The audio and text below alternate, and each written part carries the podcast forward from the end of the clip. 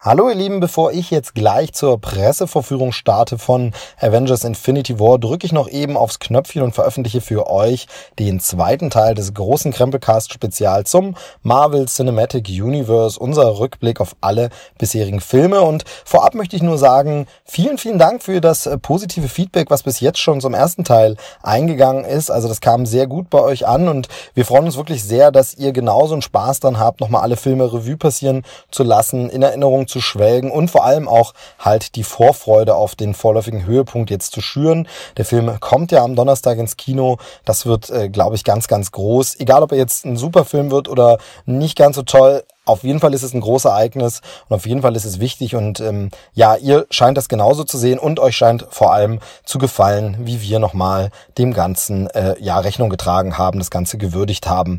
Ja, wenn es euch auch gefallen hat, ihr aber noch nichts kommentiert habt, dann macht es doch bitte sehr, sehr gern. Auf Twitter, auf Telonym findet ihr mich. Äh, ihr findet die Facebook-Seite von äh, Krempelcast und überall da könnt ihr gerne einen Kommentar da lassen oder bewertet uns auf iTunes oder empfehlt den Podcast einfach weiter. Das würde uns sehr, sehr freuen. Ähm, Gerade teilen hilft auch immer immer weiter, dass noch mehr Leute das mitbekommen, einfach diese Sendung und es sich alles schön entwickelt. Und gerade wenn man so eine Folge hat, wo viele wirklich sagen, Mensch, die ist richtig rund, äh, umso schöner. Ja, und wenn wir schon beim Thema Facebook-Seite sind, dann sei hier an dieser Stelle auch nochmal ans Gewinnspiel erinnert. Auf der Facebook-Seite von Krempelcast könnt ihr aktuell eins von drei Fanpaketen zu Infinity War gewinnen. Ähm, da ist ein T-Shirt drin, ein Notizbuch und ein Pin mit dem Avengers-Logo. Also, wenn ihr möchtet, macht doch da noch eben mit bei der GIF-Aktion. Ähm, sehr unterhaltsam, immer schön, was die Leute alle so raussuchen und ähm, ausgelost wird dann Ende der Woche. Genau, und jetzt will ich gar nicht äh, weiter lange reden, denn äh, gleich will ich wieder reden, nämlich aufgezeichnet. Also hier kommt Teil 2 des MCU-Rückblicks. Viel Spaß damit, lasst von euch hören und äh, bis zum nächsten Mal. Tschüss.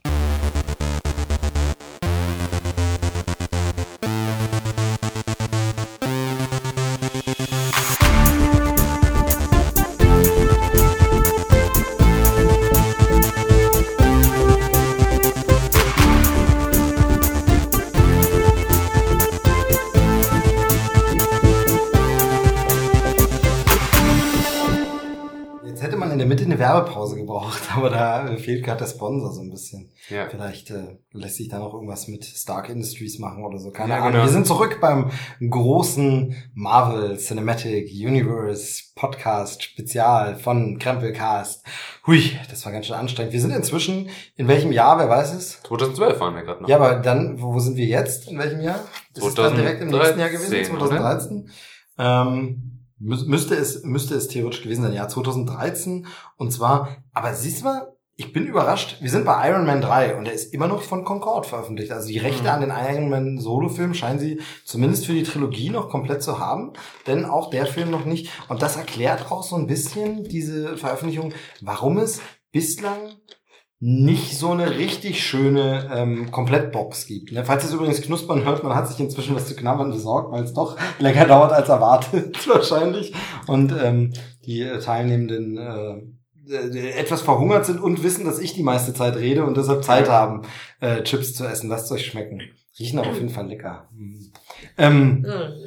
Genau, nee, also diese Veröffentlichung, ich glaube, das ist auch der Grund, warum es bisher noch nicht so eine richtige, zumindest in Deutschland halt, so eine richtige Komplettbox gibt's ja nicht, ne, von Disney oder so, wo man sagt jetzt irgendwie alle Filme ähm, gibt's komplett, mal sehen, ob nach Infinity War sowas kommt. Nein. Auch. Wir sind jetzt jedenfalls bei Iron Man 3 und mir fällt gerade interessanterweise auf, jetzt steht, und das ist beim Folgenden auch so, steht nicht mehr Marvel Studios drüber, über den, über den Filmtiteln, jetzt steht nur noch Marvel. Nur noch das Marvel-Logo ist jetzt nur noch drüber. Hm. Ähm, das kann man ja auch, wenn man die Filme guckt, immer schön, ja, hier dann auch, kann man ja ähm, schön verfolgen, wenn man die Filme sich anschaut, wie sich auch dieses Logo am Ende, das mhm. eingespielte am Anfang verändert. Da bist du ja so jemand, du magst ja das Neue, glaube ich, gar nicht. Nee, gefällt mir nicht. Also da, wo die quasi die Schauspieler zu sehen sind.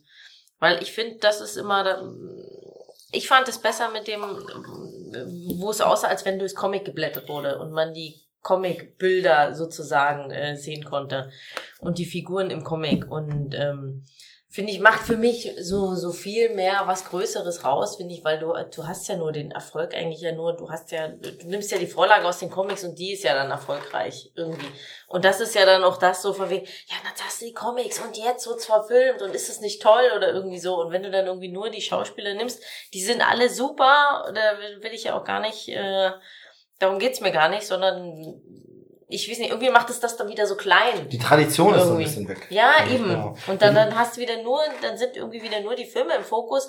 Aber das ist ja das Coole an diesem Ganzen, weil du hast ja dann eine riesen Rattenschwanz an halt den Comics und was es da nicht alles gab. Und für, für so richtige Fans, die auf diese Comics gestanden haben, ist es doch dann richtig cool zu sehen, oh, und jetzt gibt's mal eine richtig tolle Verfilmung oder sowas und dann ist man da so richtig dabei irgendwie. Ich finde vor allem, diese Comic-Tradition ist ja dahingehend interessant. Es wird ja wirklich immer viel verglichen. Marvel-Studios-Filme und die DC-Filme und eben andere Marvel-Produktionen. Und ähm, man muss ja wirklich sagen, ich glaube, was Marvel richtig macht, und ich glaube, das macht DC falsch momentan, ist, dass sich Marvel, mhm. nee, nee, eben nicht alles, eben nicht alles. Ich gehöre zu den Leuten, die ja Man of Steel sehr mögen, den Film, und finden, der schlägt eine Richtung an, wenn man die konsequent weiterverfolgt hätte, hätte das was werden können. Aber man hätte niemals als nächsten Film einen Film machen sollen, wo Batman und Superman schon zusammen gleich wieder auftreten, ich gar keine Einführung, denn das ist ja genau das, was wir vorhin bei Marvel so gelobt haben. Jede Figur kriegt ihre Einführung, ob man jetzt Origin-Geschichten mag oder nicht, aber ihren Raum erstmal und dann dieser dieser neue Batman, diesen äh, Bruce Wayne von Ben Affleck gespielt, muss ich einfach so hinnehmen. Plötzlich kriege ich den da so hingeklatscht ähm, und das widerspricht meiner anderen Origin-Geschichte, ich weiß, aber ich meine, für dieses, ich würde trotzdem erstmal wissen, wer der ist, nicht wie der zu Batman geworden ist, aber wie dieser Batman ist. Mhm. Der Superman, der gerade, also Superman ist in Man of Steel gerade mal eingeführt worden und ohne dass ich hier sehe, dass er als normaler, also am Ende des Films ist er eigentlich gerade erst Superman, sogar noch mit etwas, was Superman nie machen würde, wo man sagen, jetzt ist er daran ein bisschen gebrochen und so. Und dann muss ich gleich im nächsten sehen, wie er einem anderen gegenübersteht, dem Batman und Sachen, wo ich sage, aber ich habe jetzt noch gar nicht erlebt, wie der erstmal eine normale eigene Superman-Geschichte erlebt hat. Mhm. Ihn dann zu konfrontieren mit dem Batman, man hätte noch einen zweiten äh, Man of Steel-Film machen sollen und in dem hätte es dann eine Abspannszene oder so geben müssen, wo eine Andeutung von Batman kommt. Mhm. Dann hätte man einen einzelnen Batman-Film machen können und dann den gemeinsamen, sowas in der Art. Art. Mhm. Ähm, das macht Marvel richtig. Und das andere, was Marvel eben richtig macht, ist, ich habe das Gefühl, dass sie aus der Geschichte ihres Comic-Verlages sich Sachen rauspicken, wo sie gemerkt haben, die haben im Comic funktioniert. Und äh, Dom wird es bestätigen können, im Comic wurde so gut wie alles schon versucht. XY wurde getötet, wurde wiederbelebt. So und so war ein Klon, das habe ich ja vorhin gesagt, ist es dann doch wieder echt.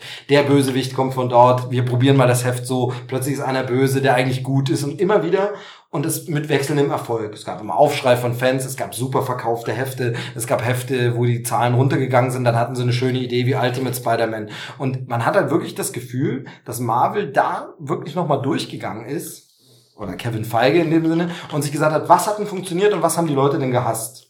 Ultimate Spider-Man mochten die Leute? Geil, dann nehme ich den Nick Fury. Ja? Iron Man, die Geschichten, wo der so ein bisschen äh, fertig war, Tony Stark fanden die Leute gut, das nehme ich. Thor kam immer gut an, bauen wir hier ein. Planet Hulk, also jetzt greife ich ein bisschen vorweg auf äh, Thor Ragnarök, aber Planet Hulk kam gut an, na, dann nehmen wir doch das und bedienen uns daran und verwenden da den Hulk. So eine Geschichten, dass die das halt machen, ähm, einfach das Erprobte und die Sachen, die nicht gut ankamen, wie Klongeschichte bei Spider-Man oder irgendeinen so anderen Quatsch, die sagen sie, dann nehmen wir das nicht. Dann bauen wir das weg, machen wir nicht, verwenden wir nicht oder so. Also mein Eindruck ist, dass sie wirklich gelernt haben, diese Geschichte und DC eben nicht. DC macht irgendwie im im Film Sachen, die gar nicht Comic erprobt. Also sie verfilmen nicht ein bestimmtes Comic-Ding. Das macht jetzt Marvel ja auch nicht eins zu eins, aber sie nehmen Sachen wie Civil War, wie Infinity War, Geschichten, die im Comic Meilensteine waren und da beliebt waren und nehmen die und tun sich so ein bisschen daran orientieren oder eben Planet Hulk. Und äh, DC macht irgendwie was Neues fürs Kino, ohne, wo ich sage, nehmt doch, ihr habt doch 80 Jahre Geschichte.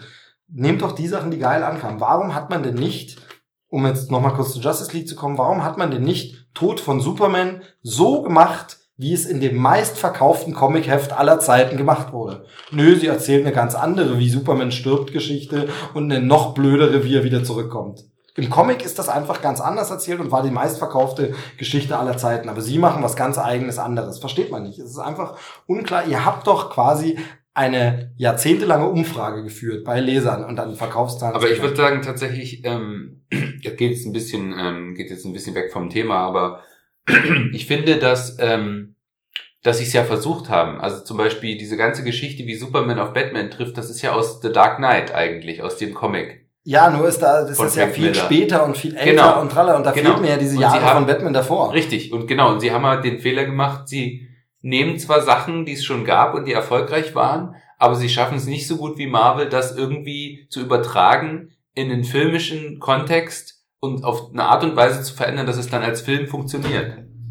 Also das finde ich ist halt so ein bisschen das, was DC nicht hinkriegt. Aber das ist, glaube ich, auch eben, weil so ein Kevin Feige einfach fehlt, der irgendwie äh, da nicht nur mit dem Kopf in einem Film, sondern gleich mit allen Filmen irgendwie so ein bisschen mhm. hin und her planen. Zack Snyder sollte das ein bisschen sein, ja. aber ich glaube, der Unterschied ist, Kevin Feige ist nicht der Regisseur von ja, keinem genau. der Filme. Und Zack ja. Snyder musste dann Regisseur sein und dieses Oberdingens. Und Christopher Nolan hat es dann noch mitproduziert, dem war es aber gefühlt nach äh, Batman, äh, hier Dark Knight Rises, äh, scheißegal alles, hatte man zumindest Gefühl auf der Leinwand und von daher, ja, also hat nicht funktioniert. Ähm, jetzt fällt mir gerade ein, weil ich wollte zu Iron Man 3 kommen, aber du, wolltest du jetzt erst zu den Fernsehserien sprechen oder wann willst du die denn einführen? Genau, also, also äh, nur ganz kurz der Exkurs eben zu den Fernsehserien. Ich dachte, wir besprechen jetzt jede Folge aller Serien nochmal zu jeder ganz kurz, sagen wir zu jeder Folge was. Nee, kleiner Schatz, weil es gibt sehr viele Serien.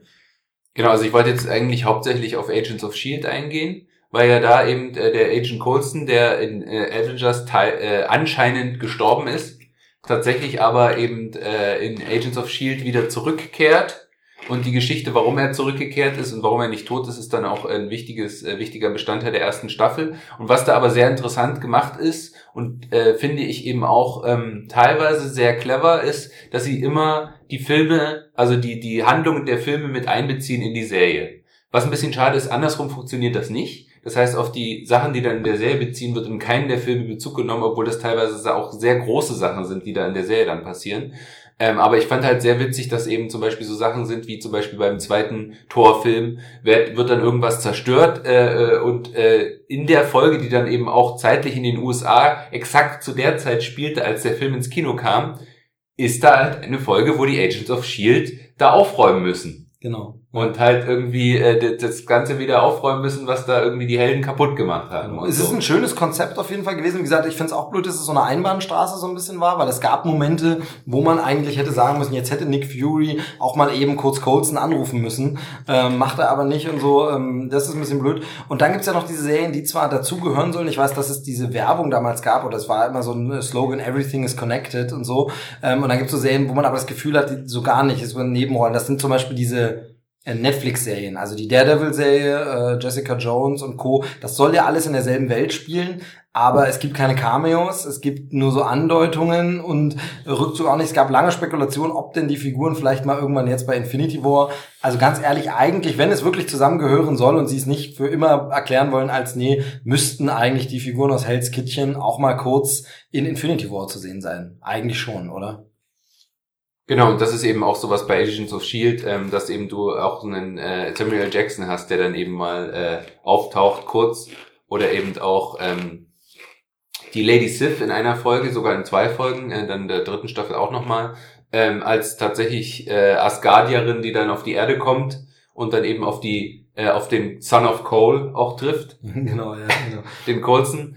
Ähm, und ich finde aber tatsächlich bei der Serie ist es so, die wird immer besser, je weiter sie sich auch von den Filmen entfernt. Je weiter sie sich davon löst und einfach sagt, wir erzählen uns jetzt unsere eigene Geschichte. Wir machen immer wieder so Rückverweise, dass dann irgendwie so erwähnt wird von wegen, äh, oh ja, äh, Tony Stark hat ja da diesen Roboter erschaffen, der fast die Welt zerstört hätte. Mhm. Und das ist dann aber jetzt nicht so von, wir stricken jetzt drei Folgen um ja. diese Geschichte rum, sondern es wird halt mal erwähnt und dann, wir machen jetzt wieder unser eigenes Ding. Und das ist so ein bisschen so, einerseits, das Konzept war interessant, aber ich finde, es funktioniert dann letzten Endes auch nicht. Und was sie dann halt noch gemacht haben, ist eben dieses Agent Carter um die Peggy Carter, dass sie so ein bisschen auch noch die Vorgeschichte von S.H.I.E.L.D. erzählen und dann eben so ein bisschen das, äh, also das war ja eine super Figur, die Haley Atwell spielt das super in First Avengers, ja total schade, dass die eben nur in diesem Film vorkommen kann, weil genau. sie eben dann, äh, weil du schon weißt, okay, er ist dann im Eis eingefroren und er trifft sie nie wieder.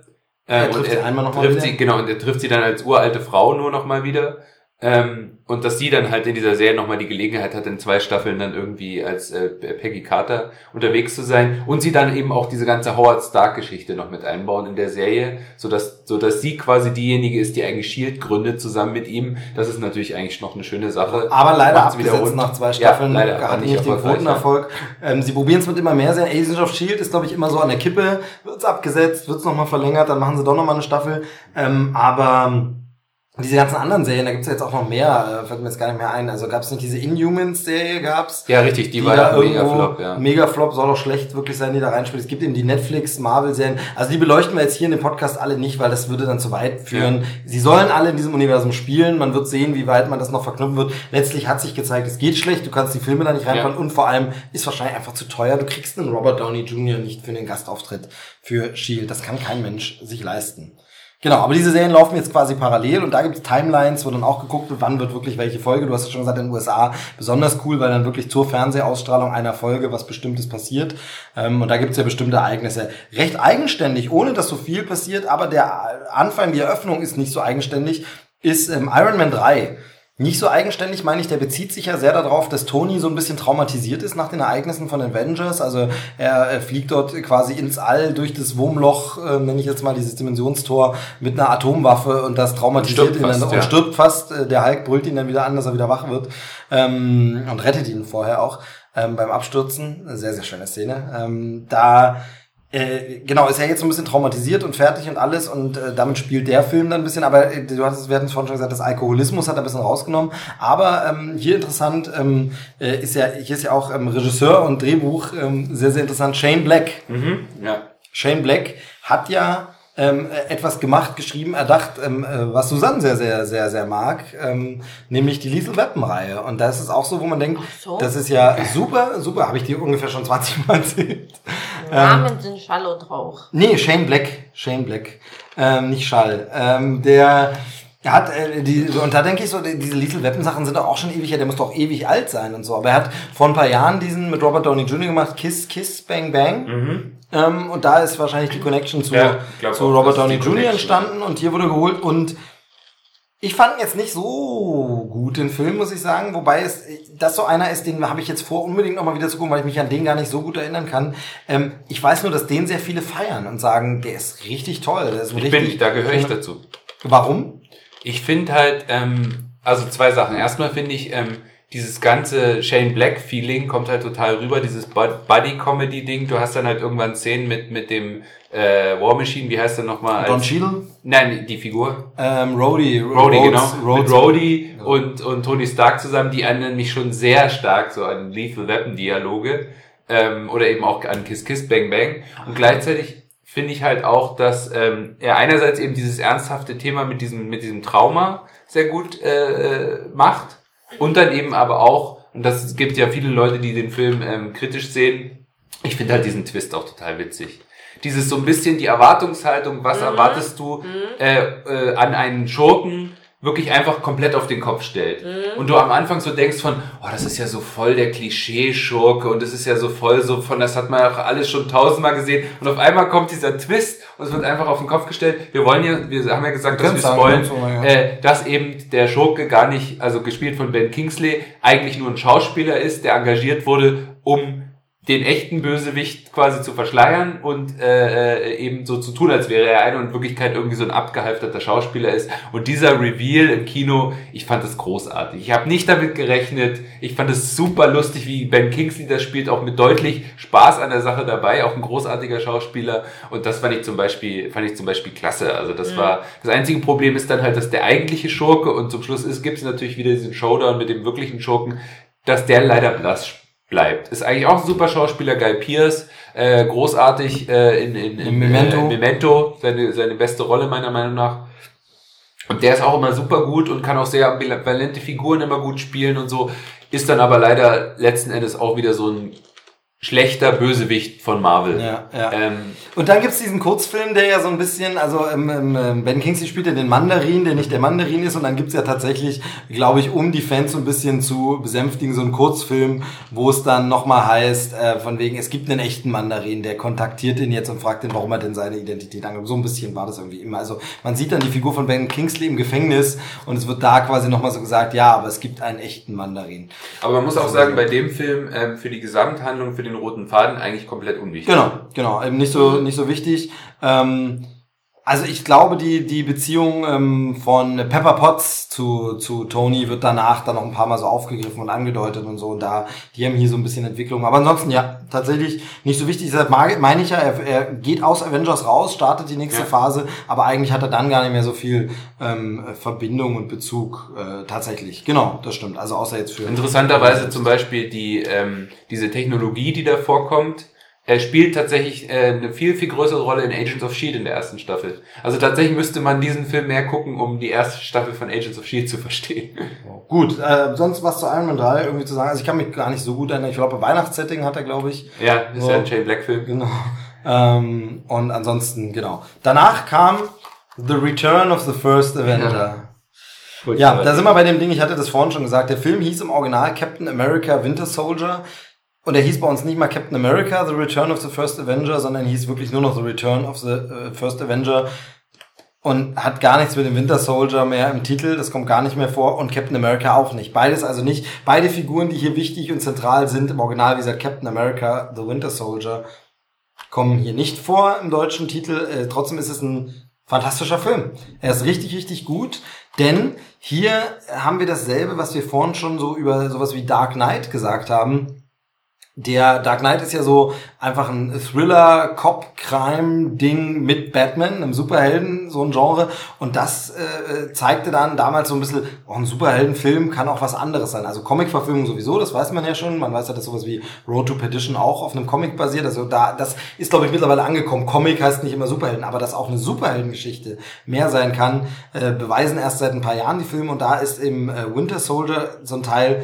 denn das Ding ist einfach ein äh, sauberer Politthriller. Ein Politthriller, der unfassbar zeitgemäß ist oder war zu der Zeit, ähm, denn hier geht es ja um diese große Überwachungsangelegenheit von Shield, das dann auch noch unterwandert ist. Und der Film kam raus um die Zeit ungefähr, als auch diese ganze Prism-Geschichte in den ja. USA aufgeflogen ist, also diese NSA-Überwachung und alles. Und zu der Zeit kam dieser Film raus und es kam aber so raus, wo man wusste, nee, an dem Drehbuch müssen die aber schon gearbeitet haben vor diesen WikiLeaks-Sachen und vor äh, Edward Snowden und so. Und trotzdem äh, kam das zu der Zeit raus und es passte einfach so ein Zeitgeist. Und das äh, ist was, was ich dieser ganzen Marvel-Reihe unfassbar hoch anrechne, ist einfach dieses, obwohl es diesen durchgezogenen Faden gibt und obwohl es so eine lange Geschichte gibt und die das jetzt schon ewig planen über zehn Jahre, ist jeder Film für sich genommen, wenn er rauskommt, unglaublich passend zeitgemäß. Also das ist eben hier dieses Überwachungsding. Das ist bei, ähm, ich weiß gar nicht, ist es im ersten Avengers oder im zweiten dieses Thema mit der äh, alternativen Stromversorgung, wo sich mhm. der Stark Tower dann mit eigenem Strom versorgt und man sagt saubere, saubere Energie und sowas. Und das war ein Thema der Zeit, dass man da eben einfach besprochen hat. Captain America, eben die Zeiten, wo man so äh, sich nach einem sauberen alten Amerika zurücksehnte, weil es eben Kriegsgeschichten gab, wo man dachte, naja, muss es so sein.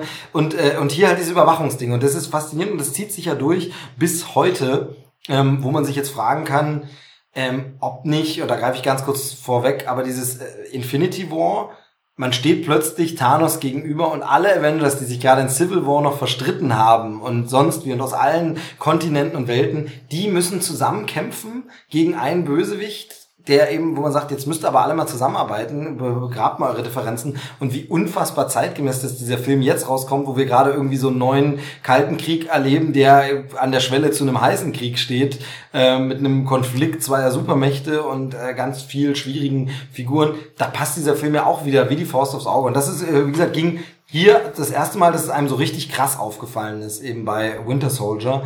Ähm, und als wen kann man dazu holen? Das, das war auch noch so eine, so eine Adelung quasi für den Film. Man holt sich Robert Redford dazu, der ja wirklich auch politisch aktiv ist, sich politisch immer wieder äußert und in vielen politischen Filmen mitgespielt hat und so politische Statements im Film auch gebracht hat und in Polizthrillern mitgespielt hat, nicht zuletzt dem Watergate-Film äh, Die Unbestechlichen. Ähm, Genau, und das Ding ist halt auch, äh, der Film ist ja auch so eine Liebeserklärung an diese Paranoia, Spionagefilme der 70er Jahre. Und da gibt es ja einer der berühmtesten und besten von diesen Filmen ist ja auch die drei Tage des Condor, eben auch mit, mit Robert Redford als CIA-Analyst, der da in so eine Geschichte reingezogen wird, wo er plötzlich äh, irgendwie, glaube ich, was aufdeckt, was er nicht aufdecken soll und plötzlich sind, äh, sind die äh, seine ehemaligen Kollegen hinter ihm her. Oder irgendwie sein komplettes, ich glaube sogar sein komplettes Büro wird umgebracht und er wollte aber gerade Kaffee holen, wird deswegen verschont und ist dann, wird dann gejagt. Ähm, Genau, und das, äh, deswegen passt es natürlich auch sehr gut äh, zu dem Film an und für sich. Ähm, ja, ja, sehr, sehr guter Film. Ähm, und auch, äh, ja, die, die Regisseure auch sehr interessant, ne? Vorher eben was haben die gemacht? Äh, äh auch Community. Community, ne? ja genau. Also, also Anthony und äh, Anthony und Joe Russo ja. sind Brüder, die Russo-Brüder, ähm, die hier ihren Einstand im Marvel-Universum geben und seitdem nicht mehr wegzudenken sind. Mhm. Also die, Infinity War ist ja jetzt auch wieder von denen. Ja. Civil War war schon von denen. Also die, die haben da einen guten Einstand gefeiert, weil der Film auch mega erfolgreich war und von den Kritikern gefeiert wurde. Und genau, die haben davor Community. Ähm, seitdem gibt's auch immer mal so Cameos von äh, mhm. Community-Leuten. Also äh, zum Beispiel ist hier ähm, der Schauspieler, mir fällt gerade sein Name nicht ein, aber von äh, Abed. Ja. Der ist hier einmal kurz in der Nebenrolle zu sehen zum Beispiel. Und ähm, genau, also die haben ihn ein und machen das gut, aber also dafür, dass sie vorher ja, TV-Community gefilmt haben, äh, sind ein paar spektakuläre Action-Szenen dabei. Also gerade so was so was so Autos. Bisschen, so bisschen in einigen Szenen ein bisschen viel Wackelkamera. Ja, ich. ja. Haben sie auch in Civil War dann nochmal, aber ich finde, es ist immer noch so auf einem Level, wo es erträglich ist. Also wo man sagen kann, okay, da ist dann halt mal eine Szene, wo es ein bisschen hektisch ist aber dann haben sie halt auch wieder so, eine, so einen wunderschönen Shot, wie den, äh, ich glaube, das ist in dem Film auch, wo äh, irgendwie Captain America im Alleingang ein ganzes, äh, ein ganzes Boot mit Hydra-Agenten ausschaltet und du siehst es in so einer, in so einem Über, äh, also du siehst quasi das ganze Boot gefilmt und du siehst ihn als winzige Figur da irgendwie langlaufen, von Deck zu Deck. Und das zum Beispiel ist auch sehr, sehr cool gefilmt, mal so eine Action-Szene eben nicht ganz nah dran zu sein, sondern eben mal rausgezoomt sozusagen und du siehst dann eben äh, den Captain America wieder sein Ding macht und da irgendwie ein Stockwerk nach dem anderen von diesem Schiff einfach mal aufräumt. Ähm, genau, also das äh, ist dann wieder eben was, was sehr schön inszeniert ist, fand ich. Äh, genau. Ähm, ich finde halt, äh, dass der, der Film so ein bisschen auch quasi so ein bisschen das aufmacht, zu sagen, wir wollen auch mehr sein als Unterhaltungs-Popcorn-Kino. Also das ist für mich halt so dieses, äh, ähm, der, der ist so eine Ansage auch zu sagen, uns müsst ihr auf dem Schirm haben und uns ja, müsst ihr auch so ein bisschen. Ich finde aber auch, also das, da interpretiert man, glaube ich, also da interpretierst du, glaube ich, auch ein bisschen viel rein, weil ich finde, letzten Endes ist es auch einfach wieder ein Marvel-Film. Also letzten Endes ist es ein Actionfilm und hat, der hat Comic-Action und ich finde, so richtig ernst nehmen als so politischen Film kann man ihn letzten Endes dann doch nicht, wenn dann plötzlich irgendwie sie äh, einem Typen gegenüberstehen, der sein Gehirn übertragen hat in einen riesen Computer, dann ist es schon wieder sehr eine Comic-Geschichte. Ja, okay, okay. Ist ein Argument, ist ein Argument. Es gibt also. diese Untertöne. Ich finde auch gut, dass sie diese, diese sozialkritischen und politischen Untertöne eingebaut haben. Aber letzten Endes ist es halt auch wieder nur ein Comicfilm. Allerdings ein sehr guter. Okay, so, Susi, du was dazu zu sagen? Ja. Du stimmst schweigend zu. Mhm. Nee, sehr guter Film, äh, äh, finde ich ganz gut. Was mich ganz kurz verwirrt hatte, ähm, äh, war tatsächlich ein Film und äh, der fehlt nämlich hier. Ähm, wahrscheinlich habe ich ihn gerade verliehen ähm, und deshalb ist er nämlich hier gar nicht dabei. Wir haben nämlich einen hier vergessen, der davor kam, aber ist in dem Fall nicht ganz so dramatisch, denn äh, tatsächlich davor wäre Tor 2 gewesen. Ach. The Dark mhm. Kingdom, mhm. der The Dark World im Original heißt. Da gab es irgendwie rechtliche Probleme, ähm, deshalb musste er in Europa oder in Deutschland zumindest The Dark Kingdom genannt werden, was ich immer nicht verstehe, weil klar, selbst wenn jemand irgendwo The Dark World geschützt hat als irgendeine Marke, wird ja niemand schon Tor The Dark World. Also in dieser Zusammenverbindung. Es scheint aber rechtlich nicht äh, erlaubt zu sein. Ähm, und äh, der war davor. Ganz kurz noch bei, bei First Avenger kann man noch sagen, da kommt ja das mit Hydra raus. Ähm, das hat natürlich für Agents of Shield ja. auch riesen Auswirkungen, hat die ganze Serie und das ganze Universum eigentlich. Äh, tatsächlich gibt's auch äh, äh, so, so, so diesen Agenten Sidwell, ähm, der in dem Film halt vorkommt und tatsächlich in der Marvel Folge, äh, in der in der Agents of Shield Folge eine wichtige Rolle spielt und das letzte, was man von dem in dieser Folge mitkriegt, dass er sagt, er kriegt einen Anruf und muss, äh, es wird auf dieses Schiff beordert. Genau, und, dem und das ist Schiff quasi dann ja die, los, genau. die, die, die Geschichte, mit dem der Film losgeht. Also genau. da ist der Übergang auch sehr schön gemacht bei Agents of Shield. Genau. Nee, und mir kam jetzt hier nämlich auf dem Stapel gerade das so ein bisschen so kurz vor, hey, kommt dann schon der Film, das kann ja gar nicht sein. Und da fehlte jetzt tatsächlich nur Tor 2 äh, im Grunde, ähm, Tor The Dark Kingdom, der da müssen wir über den reden. Man muss über den reden, weil der Äther eine wichtige Rolle spielt. Ja. Ähm, das ist das äh, ja, magische, kosmische Artefakt, das hier gesucht wird und das auch einen Infinity-Stein äh, beherbergt, richtig? Richtig. Gut, haben wir durch. Nee, will jemand was dazu sagen? Wir haben ihn vor einer Weile nochmal geguckt. Ähm, ich kann mich jetzt irgendwie gerade sehr Ich guck mal gerade, ich habe noch eine Idee, wo er sein könnte. Weil Erinnern. Hm. Ihr müsst weiterreden, weil...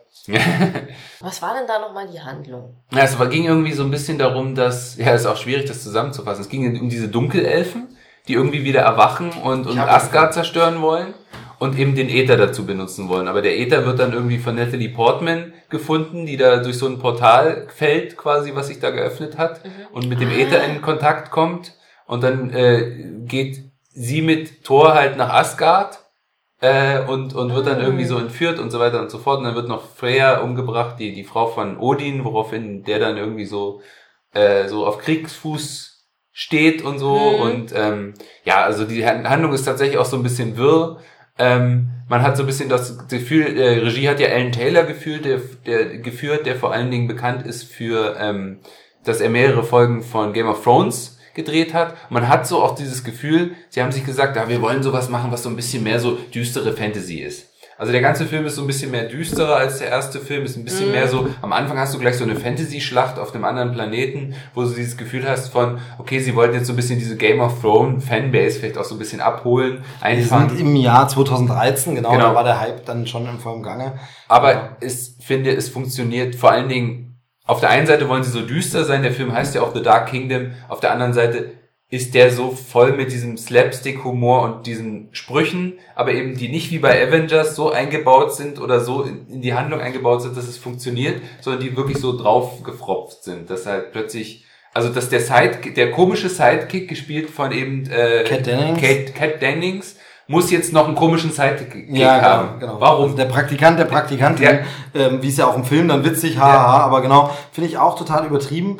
Ähm, ich muss bei dem Film sagen, ich finde, äh, das war mir beim Neugucken nochmal aufgefallen, alles, was in kosmischen Welten spielt, in Asgard und so, ist cool eigentlich. Ja. Auch auf diesen anderen Planeten dann und so, wo dann auch diese Endszene mit Loki oder ja. also Lokis Ende quasi ist super. Alles auf der Erde ist total belangloser mhm. Quatsch und wieder in London da zerstört wird. Und, ja. und man hat hier natürlich schon das Problem, dass man immer in dem Nebensatz sagen muss, die, warum kommen die restlichen Avengers gerade nicht London retten? Äh, ja, äh, Tony ist gerade Kaffee trinken. Also das ist so ein bisschen hm, nicht so gut gelungen und ähm, funktioniert. Also und ich finde, ich finde, da merkt man auch mal wieder, das hat dann Marvel, glaube ich, auch nach dem Film so ein bisschen gelernt, ist dieses von, weil den Russos zum Beispiel, die hatten eine bestimmte Vision für Civil War. Alan Taylor, der hier Regie geführt hat, ich glaube, das ist so ein Handwerker, dem sagt man, bau mir das, macht aus diesen Elementen zusammen und er sagt, ja, okay, Boss, ist dann in zwei Wochen fertig. Der ist halt, der ist halt jemand, der, der hat keine Vision gehabt. Und später haben sie halt am Anfang, John Favreau hatte eine bestimmte Vision gehabt für seinen Film. Und ich finde, Tor 2 ist es ein bisschen so wie bei äh, Incredible Hulk, der hat keine Handschrift. Ja. Der hat ja, überhaupt keine Handschrift. Ja. Weil er halt von einem Handwerker gemacht wurde, der, der keine eigene Vision für den Film hatte, sondern nur das gemacht hat, was das Studio ihm gesagt hat, was er machen soll. Genau. Das ist, glaube ich, so ein bisschen das Problem ja. dieses Films. Wobei ich sagen muss, der hat auch viele echt schöne Szenen. Ich finde dieses, dieses, äh, dieses, ähm, dieses Buddy-Komödienhafte von, von Thor und Loki zum Beispiel, diese Szenen, die sie zusammen haben, wie die sich da gegenseitig behaken, äh, weil sie zusammenarbeiten müssen und so. Das finde ich schon, ist, ist, ist schon auch lustig. Er hat auch cool gemacht. Also er hat schon ein paar Momente. Und der geiler Soundtrack. Ja, und er hat einen, hat einen gut gespielten Bösewicht, der nur schlecht erzählt ist. Ja. Aber gespielt ist er gut, ja. nämlich Christopher Eccleston. Ja. Ist ja hier der Malekith oder wie er Malekith, heißt. Oder ja. sowas, genau, auf jeden der Fall. Der ja kürzlich in dem Interview gesagt hat, dass es war eine der schlimmsten äh, Drehs, die er je gemacht hat. Er hat's gehasst. Äh, die Rolle war total. Aber redet er so über Dr. Who nicht auch? Ja, das, also, das, also, Vielleicht liegt's dann auch an Herrn Eccleston, keine Ahnung. Ja, man, man weiß jetzt nicht, ja. zu nahe treten. Wer ist denn jetzt ähm, das ist er hier, man kennt ihn aber unter dem Make-up nicht. Ich habe nämlich die äh, Hülle nur für die Hörer, die das ja nicht mitbekommen, gefunden. Sie war auf dem hatte ich verliehen und wiederbekommen, aber noch nicht wieder einsortiert Stapel und deshalb, und das erklärt auch, warum ich vorhin mit den Zahlen verwirrt bin. Ja. Das sind nämlich 18 Filme und jetzt ist der 19. Das hatte ich so im Kopf, ja. hab dann aber beim Zählen hier gedacht, okay, nee, das sind doch aber alle. Ja, aber ähm, ich muss, also bei dem Film wirklich so dieses, ähm, da, äh, der Soundtrack ist echt gut. Also ist auch ein von diesen Marvel-Filmen. Der hat zwar jetzt nicht so diese, der hat zwar jetzt nicht so diese diese diese Themen wie der Alan Silvestri Soundtrack von äh, First Avenger und Brian Tyler allerdings. Hm? Ja genau. Aber da, der hat so ein paar richtig so was auch so episch ist, was auch so ein bisschen so so nordisch episch und und äh, weiß ich noch damals, da war ich so ein bisschen im Kino so, boah, cool, cooler Soundtrack, äh, haut eigentlich richtig rein. Schwierig finde ich hier das Verhältnis von äh, Jane und äh, Thor, da hat man schon so ein bisschen das Gefühl, dies ist irgendwie komisch erzählt. Ja. Also das das fand ich ein bisschen mhm. seltsam ähm, und äh, danach war sie ja auch nie wieder gesehen. Richtig. Äh, ja. Komischerweise, man man weiß es nicht. Also mein Stand war, dass irgendwann Natalie Portman gesagt hat, sie wäre offen für ja. alles, aber man hat sie nie mehr gefragt. Ja. Andere hießen, äh, andere auf an, bei anderen Meldungen, also da war es ein Zitat von ihr, bei anderen Meldungen ohne Zitat von ihr heißt es, man hätte angeblich äh, erfahren, sie hat keinen Bock mehr auf den Kram. Weiß ich nicht. Aber wir werden in Infinity War sehen, ob sie nochmal erwähnt wird oder zu sehen ist. In dem Promo ist sie jetzt nirgends dabei. Ähm, ich finde. Die ist der Schlüssel zu allem. Wahrscheinlich. Ich finde, ähm, naja, im Comic passieren ja Sachen mit Jane, wo man sagt, ähm, Ja, stimmt. also das könnte dann schon nochmal interessant sein. Was, ähm, was, was? Sie ist der neue Tor. Ähm, oh, Spoiler. Oh. Ähm, von daher, das könnte natürlich nach Infinity War ist alles möglich. Ähm, das können wir hier nochmal dazu sagen. Wir haben natürlich heute zum Zeitpunkt der Aufzeichnung Infinity War noch nicht gesehen. Ist also alles, was wir zu Infinity War sagen, natürlich nur äh, gemutmaßt. Schön, dass ich das nach drei Stunden Sendung dann mal doch nochmal anbringe. Ja, also da Kingdom unausgegoren irgendwie hm, hm, kam eigentlich vor First Avenger, dann First Avenger und dann kam was, das mich persönlich umgehauen hat, wo ich wirklich dachte, geilo, geilo. Ich kannte die nicht vorher, war mir kein Begriff. jemand. Genau, ich kannte die nicht und das, wie gesagt, Ich obwohl ich sie ein bisschen, natürlich. ja, du hast wirklich viel gelesen, aber ich, meine, aber ich meine, es ist wirklich dieses, ich gelte in, in meinem Umfeld, wenn, wenn ich dein, die Hälfte, die dich kennt, ausblende, ähm, gelte ich als der, ah, du kennst dich doch mit Comics und sowas aus, aber da gibt's eben dann immer noch ein anderes Level. Und ich kannte die nicht. Ich hatte mich dann irgendwie im Vorfeld mal informiert, weil man ja lange die Ankündigung hatte. Es kam als nächster Film Guardians of the Galaxy. Und was ist das für ein fantastischer, toller, wunderbarer, schöner Film?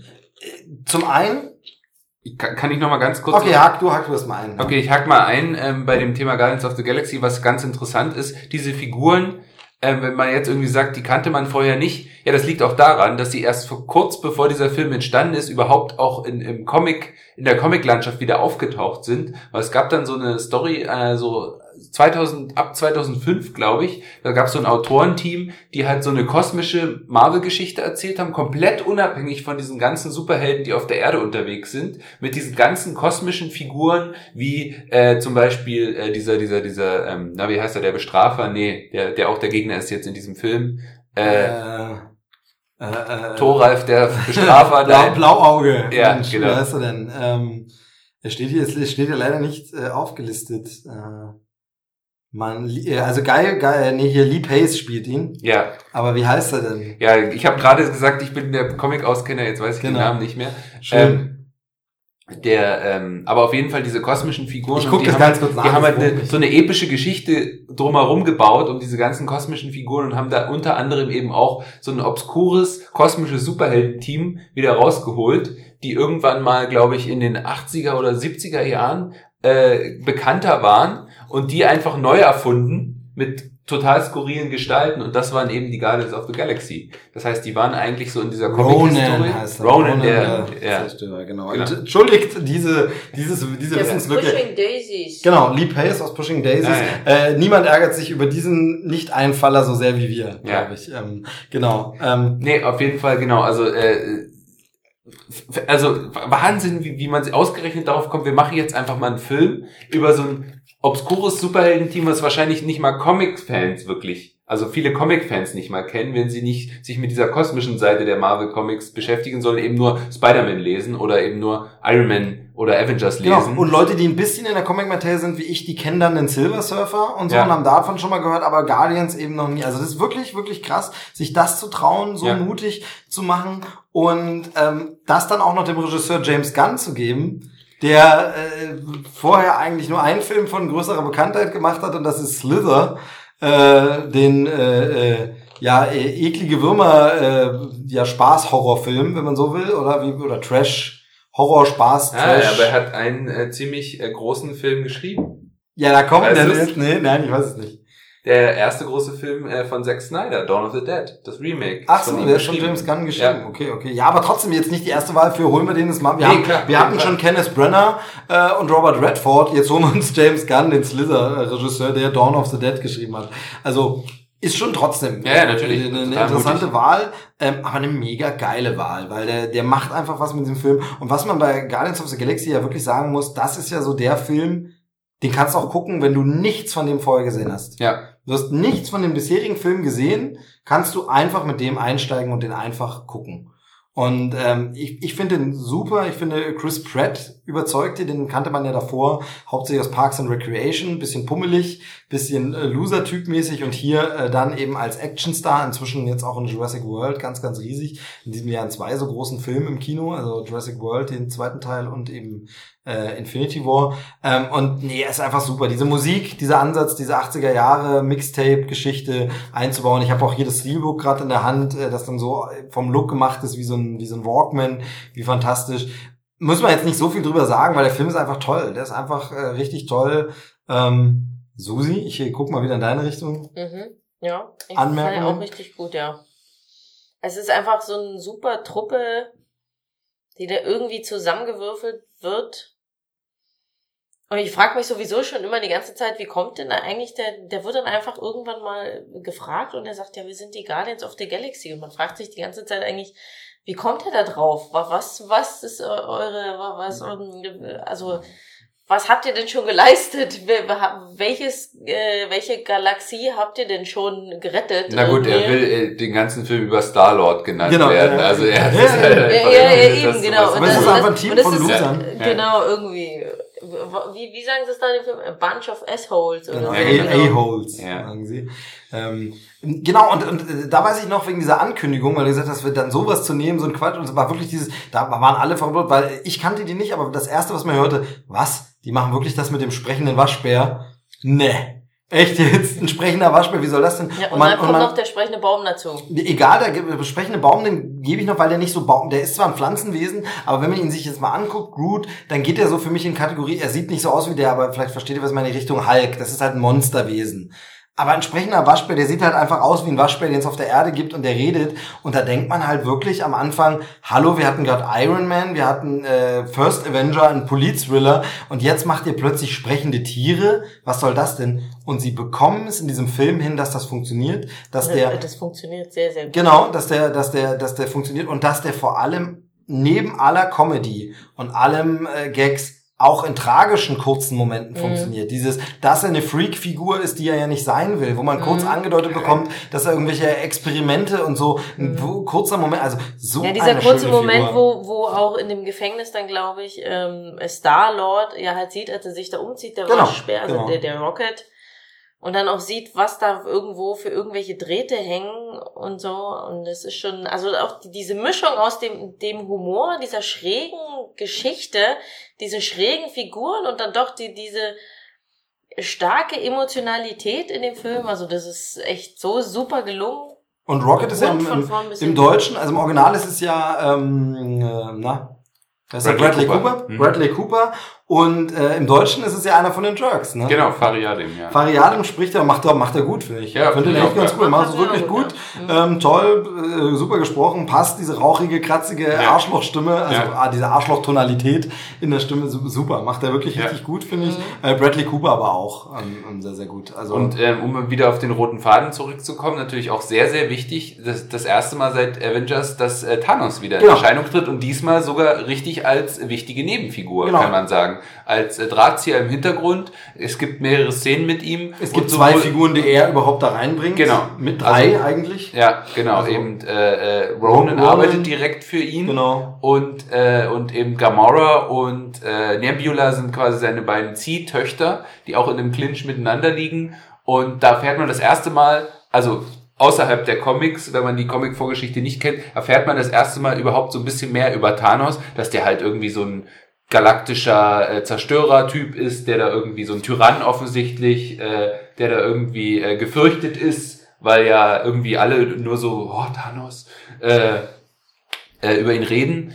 Und äh, was auch, äh, finde ich auch sehr schön ist, auch mal wieder so ähm, bei den Casting-Sachen, Benicio del Toro. Ja, plötzlich als der Kollektor. Ja, ähm, der ähm, ja äh, also die Rolle so ganz ist noch nicht so ganz klar. Der ist so ein bisschen so eine neutrale Person. Also der ist ja weder gut noch böse so richtig. Ähm, aber er, Naja, er ist schon eher äh, ein Arsch. Ja eher schlitzohrig, sage ich mal, oder? Also er sammelt, er sammelt, ja gut, er ist ein Arsch, okay, stimmt, weil er diese, er hält dann ja auch die Eben. Gefangenen, auch Lebewesen gefangen und Eben. so, das habe ich jetzt ganz kurz ausgeblendet, aber von diesen Sachen und ähm, genau, und der, der spielt ja auch bei den Infinity-Steinen halt eine große, große Rolle. Der Orb, der hier äh, vorkommt, ist dann der nächste Infinity-Stone, Ja. den wir wirklich sehen, so richtig. Nummer drei Ähm, dann, ja. Genau, ähm, und ähm, von daher... Obwohl, ja, kommen wir nachher noch drauf. Genau.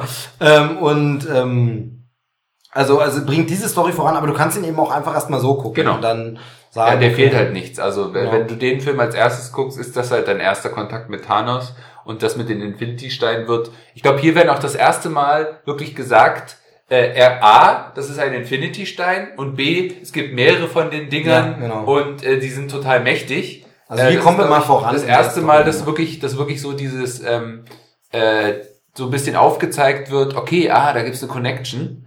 Ähm, ich glaube, man sieht auch kurz, kann es sein, dass man auch so kurz sieht bei den Steinen, dass der eine der Würfel ist und so. Ich weiß es gar Bin ich nicht. mir jetzt genau. auch nicht sicher, ob es in dem Film ist. Ähm, Aber tatsächlich, also das erste Mal, dass man so das Gefühl hat von, ah, okay, man erfährt jetzt ein bisschen mehr darüber über diese ähm, über diese Handlung, ja. genau. Aber eben das alles, also was der Film alles macht in, in seiner Laufzeit, ist unfassbar. Er führt die Figuren ein. Er führt die Figuren zusammen.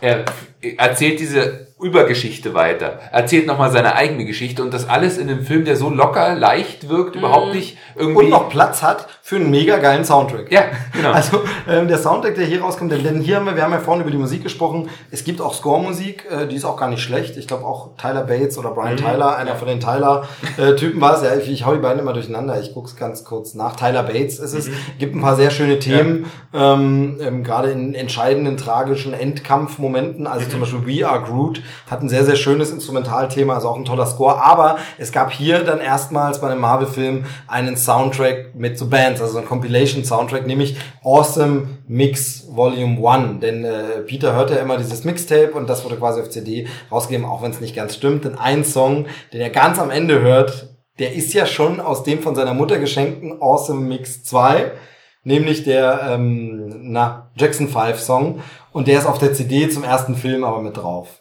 Das Übrigens- heißt also, die CD ist in Wirklichkeit nicht ganz diese Originalkopie seines Übrigens Awesome. auch, äh, muss man auch dazu sagen, ein fantastischer Trailer zu äh, eben, äh, wie heißt, wie heißt der Track? Uga Chaka, Uga Chaka. ähm, ähm, ähm, Hooked on a Feeling. Hooked on a Feeling, genau. Also ein wunderschöner Ja. Trailer zu Hooked on a Feeling, wo man auch diesen Film sofort auf dem Radar hatte. Ja, Also. Wenn man vorher irgendwie sich so gedacht hat, oh, ein Film mit einem sprechenden Waschbär, kann das funktionieren? Nach dem Trailer hat man sich gesagt so, wow, krass, geil, den muss ich sehen. ja, ja, genau. Also, Mhm. genau. Mhm. So, gut, aber das zu, zu, zu Guardians, ähm, die kommen ja nachher nochmal vor, zum Glück. Jetzt sind wir beim nächsten Film und das ist dann tatsächlich schon, und da war ich mich vorhin kurz verwundert, da muss doch nochmal ein Torfilm dazwischen kommen, deshalb fiel es mir zum Glück wieder ein. Ähm, denn jetzt kommt das nächste Zusammentreffen ähm, der Avengers zumindest. Die Guardians haben damit nichts zu tun. Ähm, und zwar ist das Avengers Age of Ultron. Ähm, Avengers 2 quasi sozusagen. Ah, Und Age of Ultron ist, wir hatten das vorhin, äh, das Thema ist ja so eine Comic-Geschichte. Also so ähnlich wie Civil War Mhm. gab es, Infinity gab es und es gab Ultron, es gab ein Age of Ultron, es gibt mehrere Ultron oder Ultron-Geschichten. Was sagst du? Sagst du Ultron oder Ultron? ja, ja, ja, Ultron, ja. Ja, meist hat man sich ja, also oft ist ja so, wenn man früher Comics gelesen hat, hat man sich bestimmte Namen so angewöhnt. Dann sagt man sich immer so, da ich das vorher nicht wirklich kannte, also irgendwo mal gelesen, dass es diesen Ultron gibt, äh, ist es bei mir halt irgendwie Ultron immer. Ähm, und ja, wir haben ihn jetzt gerade noch mal gesehen, weil wir haben jetzt quasi vor Infinity War noch mal so einen Rewatch gemacht, schaffen da aber nicht alles und viele Filme haben wir schon gesehen, deshalb haben wir gesagt, wir gucken die Avengers-Filme noch mal.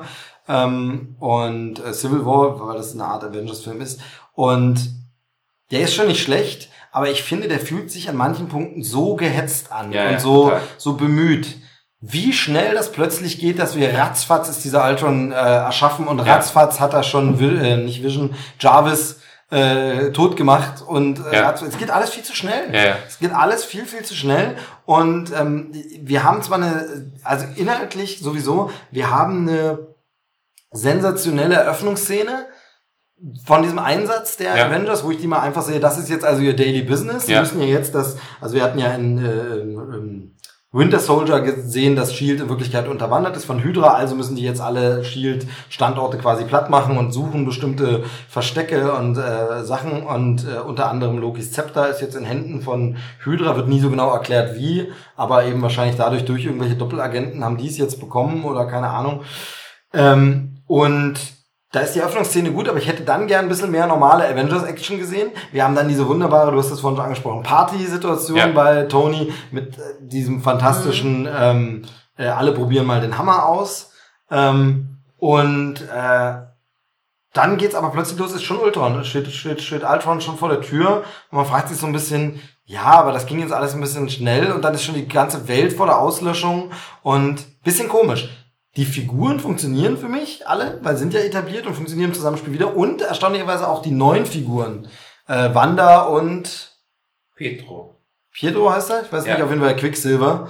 Was ähm, ja auch eine seltsame äh, Situation war. Weil genau, kannst du gleich noch erzählen, aber ganz, die finde ich, sind für mich auch ganz gut äh, eingeführt, aber die Story als Ganze, die holpert und nicht funktioniert. Ja. Zu Quicksilver, genau, den gab es nämlich nochmal. Ja, da gab es ja dieses Problem, dass äh, sie sowohl die Rechte hatten, Quicksilver benutzen zu dürfen als Avenger, aber gleichzeitig ist er der, sind äh, Pietro und Wanda ja auch noch, also Quicksilver und Scarlet Witch, äh, die Kinder von Magneto, wodurch sie auch bei X-Men vorkommen durften. Und so hat man eben äh, die seltsame Situation gehabt, das glaube ich auch sogar in diesem Jahr, äh, eben auch X-Men ja. äh, Days of Future Past, die Zukunft ist Vergangenheit rauskam, in dem auch der Quicksilver auch vorkam. Also genau. dieselbe Figur von einem anderen Schauspieler äh, gespielt, äh, aber trotzdem eigentlich die identische Figur. Äh, ja, bisschen, bisschen merkwürdig, bisschen seltsam. Aber der hat da keine Schwester. Ja. Ähm, und was man sagen muss, obwohl ich ja diese neuen X-Men-Filme, dieses Reboot, Remake, Fortsetzungs, äh, äh, Prequel-Quatsch mit den jüngeren Leuten nicht so gut finde, muss man sagen, den Quicksilver haben sie besser hinbekommen ja, als bei Avengers. Also Quicksilver-Auftritte, der ja wirklich super schnell ist und in Zeitlupe da, diesen einen, also da sind die Szenen in den ja. X-Men-Filmen besser, das kommt hier mir viel zu kurz. Ja. Und am Ende des Films ist er auch schon wieder weg. Also ähm, der, der, der ist ja dann gleich wieder rausgeschrieben, wo man vermuten kann, wahrscheinlich damit man brauchte ihn, weil er nun mal der ja. Bruder von, von Wanda ist, aber am Ende lassen wir ihn gleich sterben, weil ja. dann haben wir nicht mehr dieses, mit den, in Diese den X-Men-Filmen ja. gibt's auch ein. Quicksilver, hä, was soll das jetzt? Von daher ist er dann gleich wieder raus. Ja, aber ansonsten, Susi, wie gesagt, wir haben ihn gerade erst nochmal geguckt. Hm. Ja. Ich fand tatsächlich diese ganze Liebesgeschichte, die habe ich nicht, die habe ich dem Film nicht abgekauft. Welche? Die von Hulk und äh, Black Widow.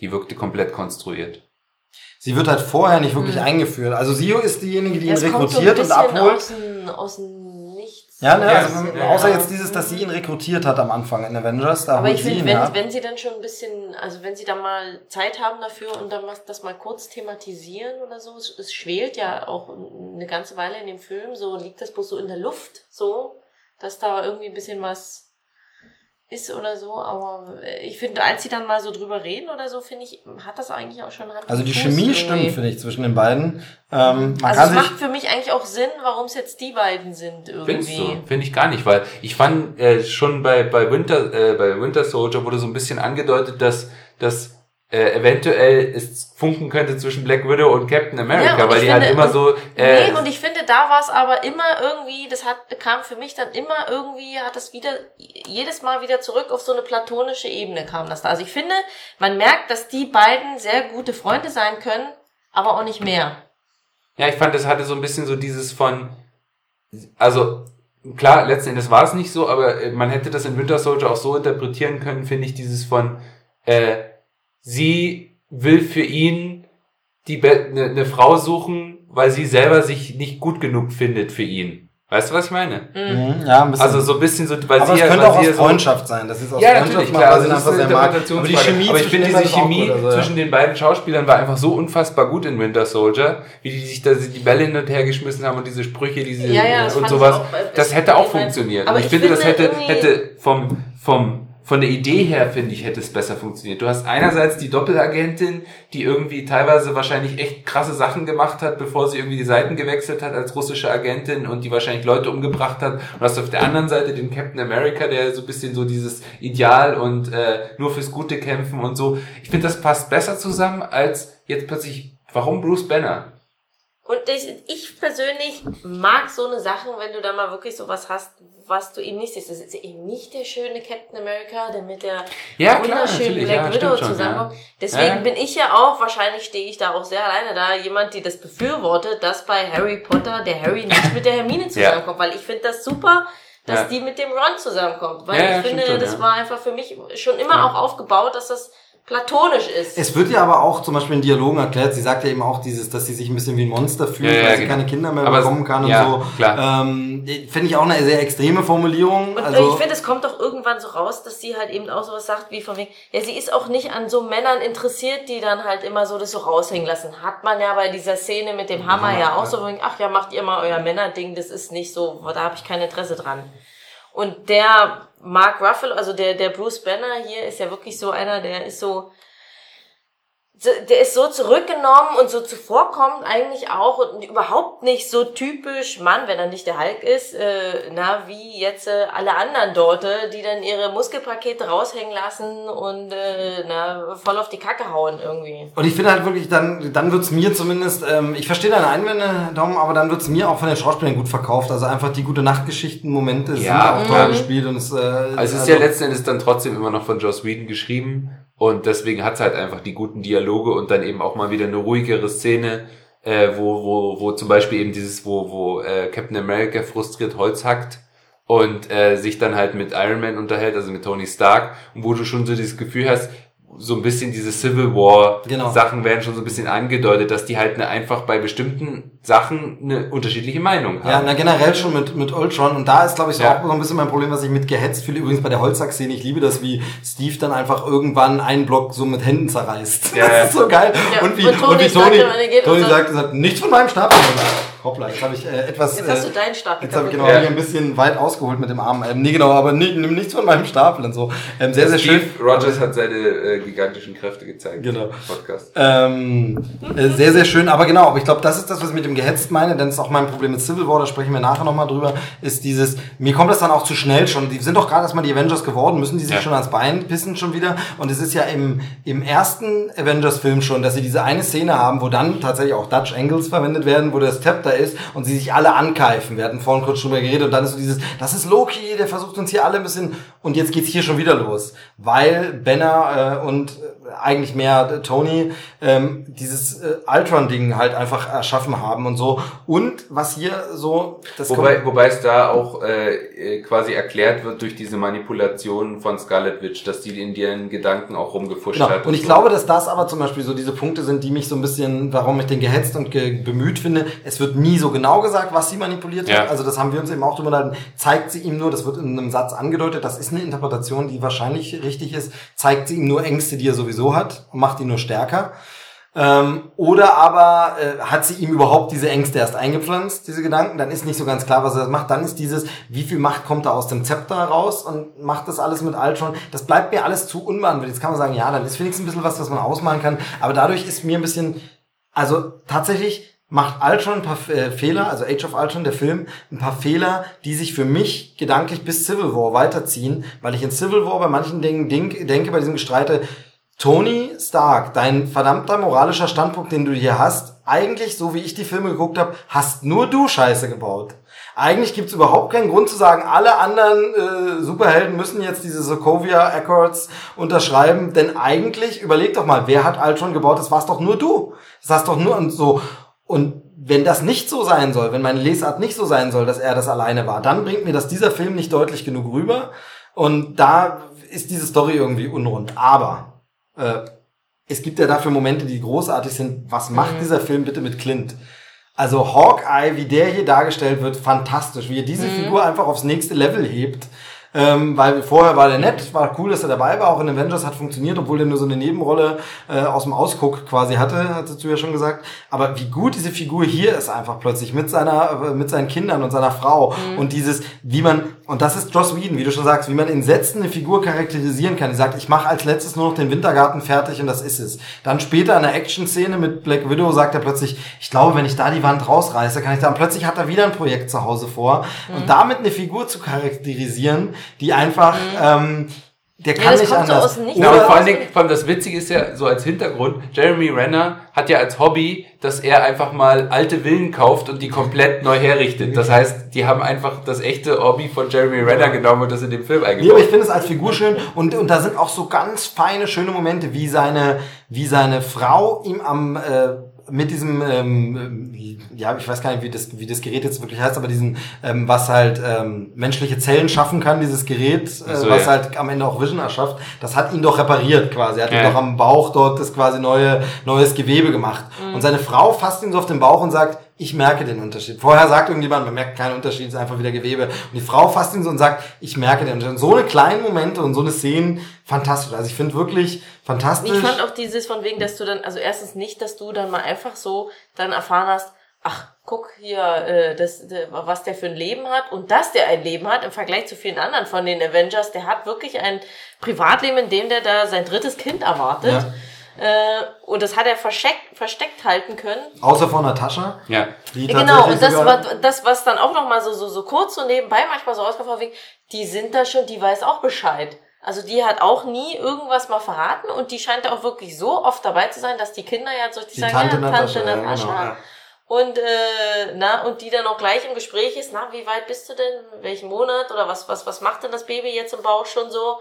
Also die da voll auf dem neuesten Stand ist. Das heißt, die ist dort da öfters irgendwie und das also das ist auch das Also ich finde diese war ganze Sequenz bei ihm zu Hause ist fantastisch. Ja. Das ist wirklich toll. Äh, hebt das auch und da, dafür mag ich den Film sehr. Aber ich finde, das größte Problem, was der Film hat, ist noch nicht mal die gehetzte Handlung, sondern es ist einfach Ultron selbst.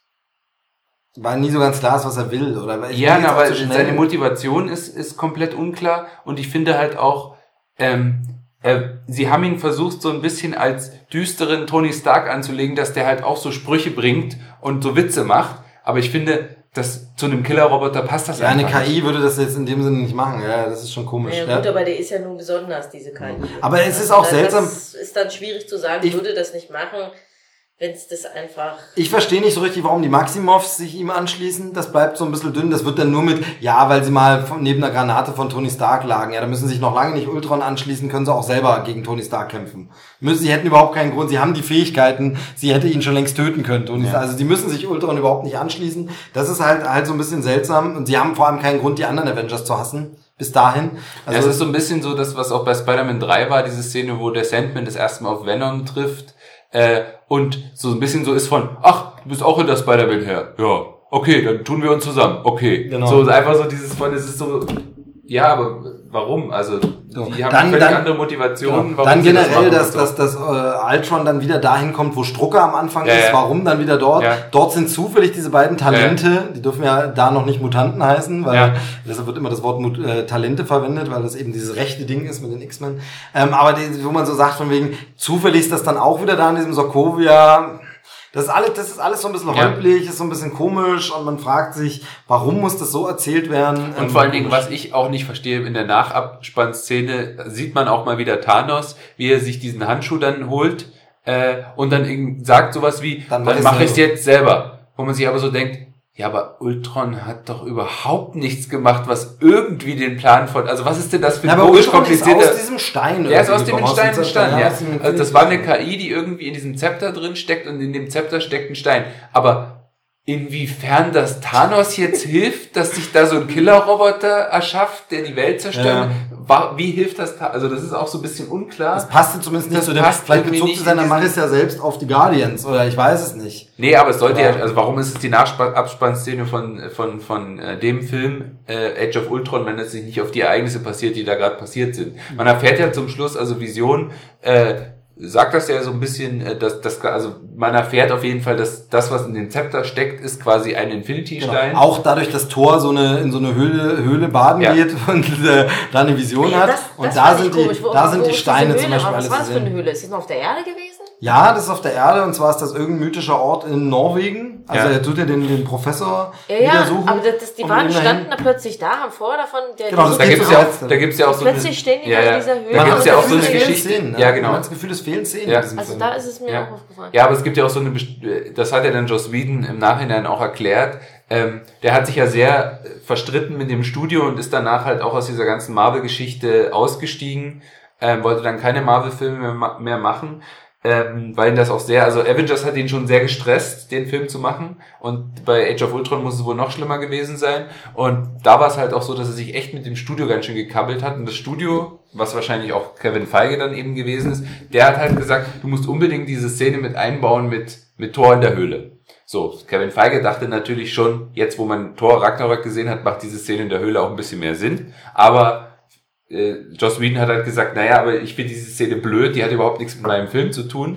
Ähm, und dann hat aber, äh, hieß es dann aber auf der anderen Seite wieder, ja, was soll denn diese Szene auf der Farm? Das hat doch überhaupt nichts, das bringt doch die Handlung gar nicht vor, voran. Und dann haben sie halt so einen Deal gemacht, dass Joss Whedon sagt, okay, ich mache deine komische Höhlenszene, dafür lässt du mir die Farm-Szene. Und so muss das wohl entstanden sein, dass diese Höhlenszene in dem Film. Ja, und es fehlt aber manchmal so noch eine Erklärung. Es wird dann in einem ja, Nebensatz genau. was erklärt, wird, das hätte aber anders und er wird gehetzt. Und das ist aber komisch. Äh, haben sie dann keine Zeit mehr, keine Lust mehr, man weiß es nicht. Obwohl ähm, diese Figur des Vision ja schon sehr spannend ist. Genau, Vision sehr, sehr gut. Und da natürlich mein absolutes Highlight, dass er gespielt wird von Paul Bettany, ja. der tatsächlich seit Anfang an, seit Iron Man 1, den Jarvis spricht. Übrigens habe ich da auch Lust, was lustig gele gelesen zu Iron Man 1. Angeblich hat er bis heute Iron Man 1 nicht gesehen und hat damals nur einfach seine Sachen eingesprochen, ohne zu wissen, wofür eigentlich. Genau, schön. Hat einfach seine Dialogsteilen runtergesprochen, war ein schöner, billiger Job, wo er nicht viel machen musste. Genau. Hat sein Geld dafür gekriegt. Und deshalb super, aus Jarvis wird der ja. quasi Vision im weitesten Sinne runtergebrochen und äh, von daher toll, dass es dann der Schauspieler auch ist. Ich mag ja. ihn sowieso. Paul ja, toller ja, Schauspieler.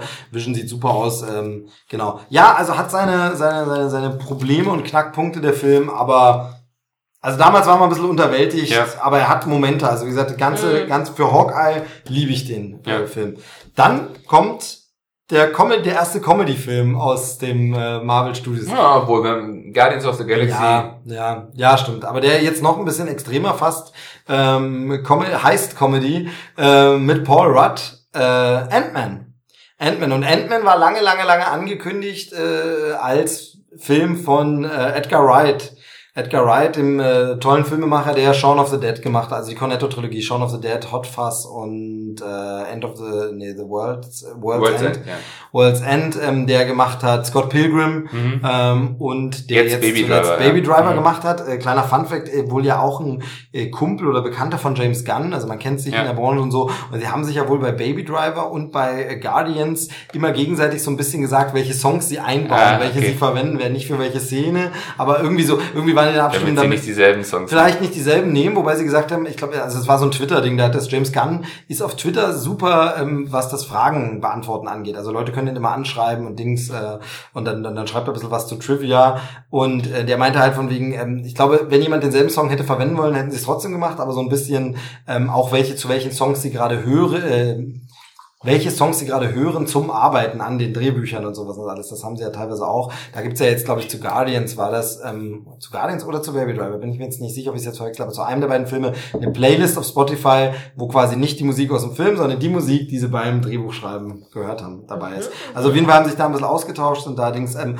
leider gab es kreative Differenzen, wobei nie von einem großen Eklat die Rede war und nie von einer großen Feuerung oder so, aber Edgar Wright ist ausgestiegen. Edgar Wright steht jetzt noch aber als als Produzent, Produzent ja. und mhm. Drehbuch beteiligt, weil natürlich da ja. viele Teile drin sind. Und ich finde, man merkt es dem Ant-Man auch an. Es gibt bestimmte Momente, allen voran äh, Michael Peñas Figur, mhm. die rückblendenmäßig erzählt oder vorblendenmäßig, wie sie etwas machen wird bei dem heißt, das fühlt sich an wie aus einem Edgar Wright-Film. Das wird lustig schnell runter erzählt. Manche Gags ähm, sind da so ähm, und äh, man, man spürt die Handschrift noch. Es ist ein bisschen schade, dass es keinen Edgar Wright-Film gab, der was letztens gut. Ähm, gemacht wurde der Film dann von Peyton Reed und der hat ja, äh, glaube ich, so, so, ähm, auch eher so, ja, nichts Großes, aber so, so Romcom. Ich glaube, wenn ich mich nicht ganz irre, hat er nicht diesen mit Ewan McGregor und Renee Zellweger, der so tut, als wäre er ein Film aus der Rock Hudson Zeit.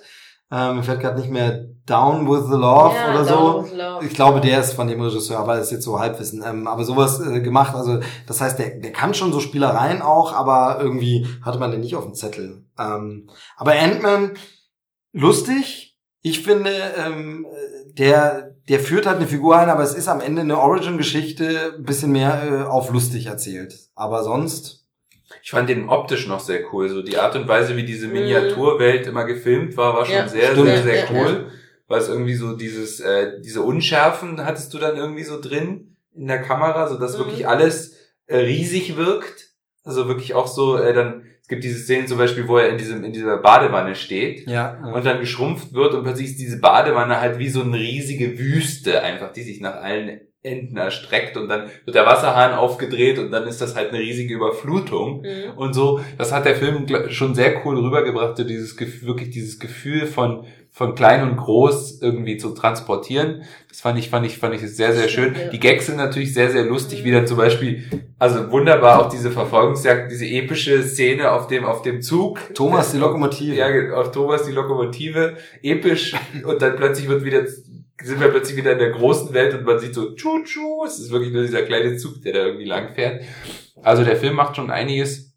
Sehr sehr gut. Ich fand den ich fand den echt klasse, muss ich sagen. Auch super besetzt, also Paul Rudd macht das super schön. Endlich mal Evangeline Lilly wieder in einer großen Rolle zu sehen, war auch toll. Ähm, Ähm, und wir haben Hobbit hier, blenden, blenden wir jetzt einfach mal aus und äh, und wir haben hier dieses Fortsetzung von so äh, Kalibern wie Robert Redford und so. Das Ja. kommt dann später ja immer, es werden ja immer mehr Namen, weil Ja. sie brauchen natürlich auch immer mehr Figuren. Und langsam merkt man, Marvel hat sich etabliert und Ja. auch die großen Schauspieler schrecken nicht davor zurück. Also das ist jetzt sowieso übertrieben, wenn man sich einen Sam Jackson und so anguckt, aber eben auch große, gestandene, alte Leute, wo man sagt, das ist die Nummer. Wir haben hier Michael Douglas Ja. dabei und wir haben hier den ersten, äh, das ich glaube, das erste Mal diesen Trend, äh, den ja Marvel so ein bisschen losgetreten hat mit wir verjüngen unsere Schauspieler durch CGI, Ja. weil wir eine Rückblendengeschichte zeigen oder eine Rückblende zeigen. Nämlich ganz am Anfang gibt's ja eine Anfangsszene mit Hank Pym. und auch sehr Ähm, gut sehr gut gemacht, finde ich. genau, also er, also sieht, er sieht verdammt gut, Gut, aus. CGI Ja. verjüngt. Äh, genau, also ich habe äh, Ich neulich glaube, es beim war eine Mischung aus Make-up und CGI. Ich glaube, Genau, deswegen sieht so es machen gut sie das aus. Ja. bei, bei Guardians Volume 2 ja dann auch. Ich habe letztens beim Durchschalten im Fernsehen nochmal die Szene von Tron gesehen mit äh, Ja. Bridges. Furchtbar. Ja. Sieht wirklich ganz furchtbar aus. Das ist heute sehr, sehr viel, Ja.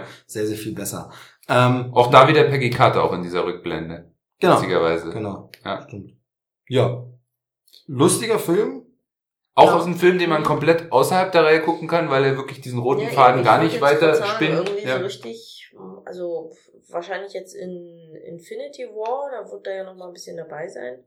Aber vielleicht auch nicht so viel mehr als bei Civil War. Das ist ja die Frage, genau. Wir hatten gerade bei Ultron Also über, über Hawkeye gesprochen und gerade mit Ant-Man.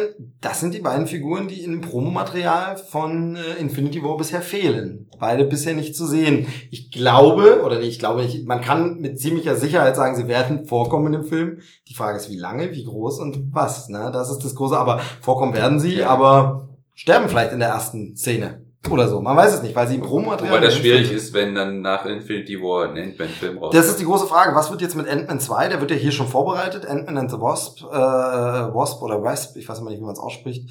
Ähm, die ist ja am Ende quasi schon zu sehen oder der Anzug zumindest schon gesehen, äh, zu sehen. Jetzt gab es einen Trailer natürlich schon. Fragt man sich gerade wirklich so ein bisschen, wann soll der zweite Ant-Man-Film spielen? Rauskommen wird er nach Infinity War. Da ist aber Ant-Man nicht zu sehen. Jetzt könnte man natürlich sagen, ja, das ist parallel. Der erlebt halt ein anderes Abenteuer in der Zeit und ist deshalb nicht da.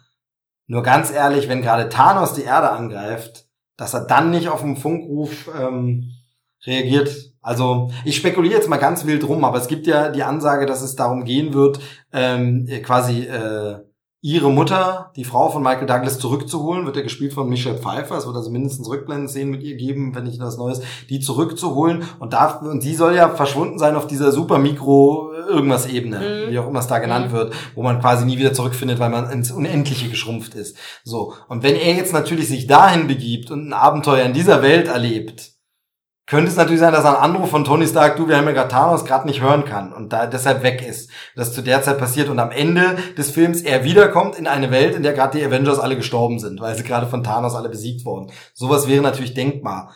Aber es wäre schon ein bisschen komisch irgendwie, dass man da sagt, man, man lässt den auf dieser Ebene da sein. Plus soll dann der ganze Film in einer komischen Mikrobenebene spielen und sie kämpfen die ganze Zeit gegen, ähm, weiß ich nicht, hier, äh, äh, na, Staubmilben oder was? Komisch. Du guckst so, äh, weißt du irgendwas darüber? Nee, nee, nee, nee. Hätte sein können, dass es im Comic irgendwie sowas gibt schon, was.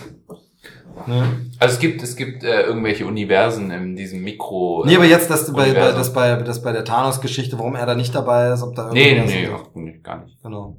Also jedenfalls komisch, im Promomaterial ist er nirgends oder er ist so klein abgedruckt, dass ihn noch keiner gefunden hat. Ähm, ganz, ganz komisch. Also ich weiß es nicht äh, und äh, Hawkeye, wie gesagt, auch nicht. So, okay, also äh, Ant-Man auf jeden Fall ein lustiger, guter Film. Und dann kam Avengers 3. Ja, Nee, da- 3,5, äh, 2,5. 2,5, ganz, ganz, wirklich ganz komisch. Der, ich verstehe wirklich nicht, warum dieser Film Captain America Civil War heißt, bei uns The First Avengers Civil War und warum denn nicht Avengers Civil War heißt. Denn wirklich dieser Film ist ein Avengers-Film. Die Avengers sind drin jetzt könnte man sagen, ja, aber alles aus der Sicht von, äh, von Cap, gut und schön, aber es gibt Szenen, die sind komplett krass aus der Sicht von Tony Stark. Ja. Inklusive die Rückblende ja, an seine Ja. Jugend, das Verabschieden seiner Eltern, bevor die, das ist doch komplett eine Tony Stark-Geschichte. Wieso heißt denn der Film nicht, also ich kann mir nur Vor allem, es vorstellen- sind halt von allen Event, es sind alle Avenger kommen auch vor in dem Film und haben eine große Rolle und nicht nur so ein Cameo-Auftritt bis auf Thor und Hulk. Genau, ja, genau. Und äh, also ich verstehe überhaupt nicht, warum dieser Film nicht Avengers Civil War heißt, aber scheiß auf den Namen. Er heißt halt äh, Captain America Civil War, bei uns in Deutschland The First Avengers Civil War, weil man Captain America nicht nennen darf. Ist wieder von Anthony und Joe Russo und er bringt das große Ganze zusammen und was haben wir abgefeiert beim ersten Trailer, als es hieß Underoos? Und dann war plötzlich zum allerersten Mal der neue Peter Parker oder Spider-Man zu sehen. Geil, oder? Ihr seid so unterwältigt. Ich fand es damals äh, schon sehr Ich weiß jetzt gar nicht, was du meinst mit Underoos. An Underoos? Ja, er ruft Underoos hier, äh, unter Unterwäsche, komm rüber. Der, der, der Tony Stark ruft irgendwie, was ruft er denn im Deutschen? Hey, Strampelanzug oder so, ruft er im Deutschen. Ah. Im Englischen ruft er Kann ich mich irgendwie. gar nicht dran erinnern. Ja, im Englischen, das, das war auch im ersten Trailer und es ist, äh, ähm, er ruft, er ruft ihn mit irgendeinem so blöden Wort, also irgendwie so Under, äh, Unterwäsche, unter, Unterhose oder so. Ah, okay. Das, ru das, das ruft irgendwie ähm, Iron Man, als er ihn das erste Mal ruft, auf das Schlachtfeld Ah, von okay. Civil War. Wie gesagt, im Deutschen ist es tatsächlich übersetzt mit Strampelanzug und dann kommt da was ein bisschen komische Übersetzung ist. Ähm, hast du gar nicht so präsent im Kopf? Nee. Ach krass, für mich war das so wirklich dieses, ach geil, und das taucht Spidey auf. Das ist so, ähm, also als das im ersten Trailer zu sehen war, gut, ja, so unterschiedlich wirkt das. Für mich war das mega spektakulär. Ansonsten ist hier dieses Ding, was ich vorhin schon meinte, mir ist das ein bisschen zu früh. Also ich kenne ja, also Civil War ist im Comic läuft es natürlich sowieso ein bisschen anders ab und so, aber mir ist es hier ein bisschen zu früh, dass die sich jetzt schon verstreiten, die Avengers, und wirklich wie diese zwei Fronten haben. Allerdings Ich finde es aber besser als im Comic. Es ist viel besser nachvollziehbar, Das ja. äh, die Position, die sie beide haben und warum sie diese Position haben und äh, dass sie im Grunde genommen, obwohl sie gegeneinander kämpfen, irgendwie trotzdem immer noch Freunde sind, die sich halt nur verstritten haben. Also es kommt ja auch immer wieder, es gibt diese wunderschöne Szene, wo sie halt äh, auf dem Flughafen gegeneinander kämpfen und dann hast du diese wunderschönen Dialogsachen, wie zum Beispiel, wo dann äh, eben Black Widow und Hawkeye sich gegenüberstehen, die eigentlich äh, ihr ganzes Leben schon Freunde waren, also seit dieser Geschichte in Budapest, äh, die ja immer wieder mal erwähnt wird. Ähm, genau, und wo er dann, wo sie gegeneinander kämpfen, und dann gibt es diesen kurzen Moment, wo, wo Hawkeye zu Black Widow so sagt wie, aber wir sind immer noch Freunde, oder? Genau, ja, genau. Und irgendwer sagt doch auch zu irgendwen, aber hauen wir schon mit echter Kraft? Oder Ja, genau, so, also ja. sinngemäß Ja, ja. so wegen, nehmen wir, hauen wir eigentlich wirklich mit, mit voller Kraft? Ja, oder? Also, genau. wo alle, alle nehmen das nicht so ernst, außer Cap und äh, äh, Tony eigentlich. Ja, nee, es ist viel, viel nachvollziehbarer, gerade das an Bucky aufzuziehen. Nee, nur mir kommt es halt zu früh im Sinne von, die Tragweite wäre ja viel krasser, wenn die noch viel mehr Abenteuer zusammen erlebt. Also mir ist die Freundschaft von beiden noch gar nicht so, weil wie du schon sagst, selbst in Age of Ultron kabbeln die sich schon, also haben die schon so Differenzen mit anderen Ansichten und deshalb habe ich diese Freundschaft zwischen den beiden, also wie, wie Tony hier entsetzt darüber ist, als er ihn fragt, wusstest du das, dass der meine Eltern getötet hat? Wo ich sage, ja und wenn Ich so, finde, sie haben es über die Filme hinweg schon ganz gut aufgebaut. Also, Finde ich eigentlich auch. ja. ja, mir war es nicht ganz Man so hat ja auch in den Avengers ja immer so ein bisschen so dieses Problem gehabt, ihr müsst euch zusammenraufen. Ja, eben, Ja. sie müssen sich immer noch zusammenraufen und ich hätte gerne mehr dieses, klar, man Ja, muss aber sie immer, haben ja da schon Sachen bestanden und die Ja. sie ja weil man sie muss halt auch immer davon das ausgehen, sind. dass sie schon viel zusammen gemacht haben, was man hier nicht sieht äh, und so, das stimmt schon, aber für mich ist die Fallhöhe nicht so ganz so eine dramatische gewesen irgendwie. Ich war finde, das so- funktioniert schon ganz gut. Also ich fand schon, dass das, dass das gut rüberkommt. Also ich finde das zum Beispiel in anderen Sachen, äh, wie zum Beispiel, äh, dass irgendwie äh, innerhalb von drei Filmen äh, James Bond vom Rookie zum äh, Ich bin zu alt für diesen Ja, Scheiß ja. äh, Oldie wird oder eben auch bei äh, Dark Knight von Batman Begins äh, ist, fängt er an als Batman und bei Dark Knight Rises ist er plötzlich der gebrochene alte Mann, der kaum noch gehen kann am Krückstock. Ja. Da finde ich das in Civil War schon deutlich nachvollziehbarer Glaubwürdiger, genau. und glaubwürdiger.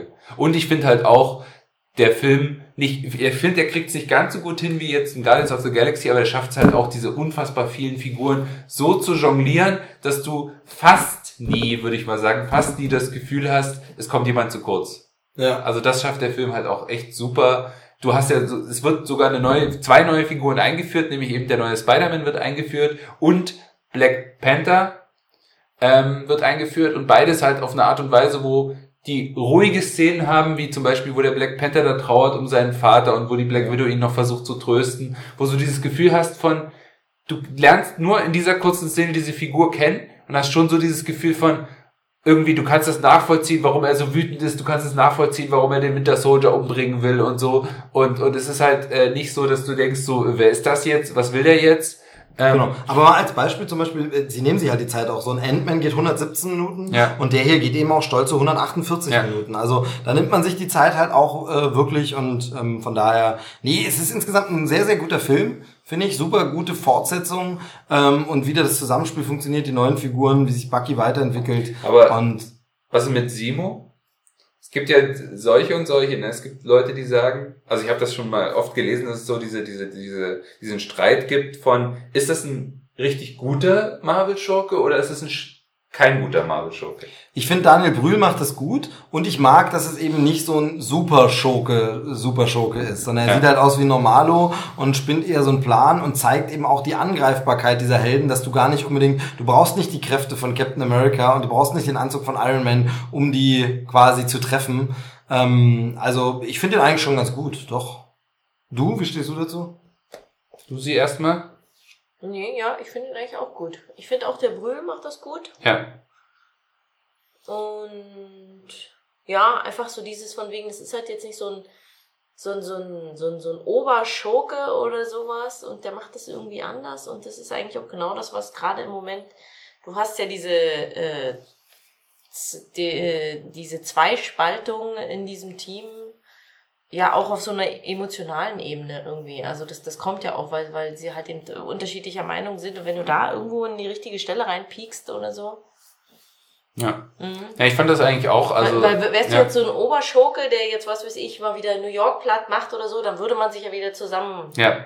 raufen. Genau. Also. Ich fand das, ich fand das eben auch als Ansatz sehr interessant, dass du das halt so machst. Also äh, normalerweise der Baron Zemo in den, in den Comics ist halt wirklich so ein klassischer Oberbösewicht, so ein entstellter Nazi, der halt Rache äh, schwört an Captain America und so weiter und so fort. Also wirklich überhaupt nichts. Also im Grunde genommen äh, ein etwas anders aussehender Red Skull, mhm. wenn du so willst. Also völliges Abziehbild eigentlich. Ich war auch sehr skeptisch, als es irgendwie hieß, der soll jetzt der große Oberbösewicht hinter dem Civil War sein, weil ich so wie, pff, ja, okay, ob das jetzt funktioniert, das, das klingt eigentlich so ein bisschen so wie, ihnen fallen jetzt keine Schurken mehr ein, die sie irgendwie, keine guten Schurken, die sie benutzen können. Aber ich fand es halt auch sehr interessant, dass so, was ich ein bisschen komisch fand, ist, dass sie ihn irgendwie zu einem Sarkovianer oder wie auch immer das Sokovia. man Sokovia machen, weil er einfach mal ist ein deutscher Schauspieler, die Figur in den Comics ist ein deutscher Helmut Zemo und dann ist er plötzlich aber kein Deutscher. Also das, das fand ich ein bisschen ja. merkwürdig, gerade mit diesem Casting. Ähm, aber ich finde ja auch Daniel Brühl spielt das super. Ähm, ich finde auch sehr geil dieses dieses Element. Ich habe den kürzlich erst gesehen, jetzt nochmal vor Black Panther ähm, dieses Element, dass er immer am Telefon und du denkst, er telefoniert.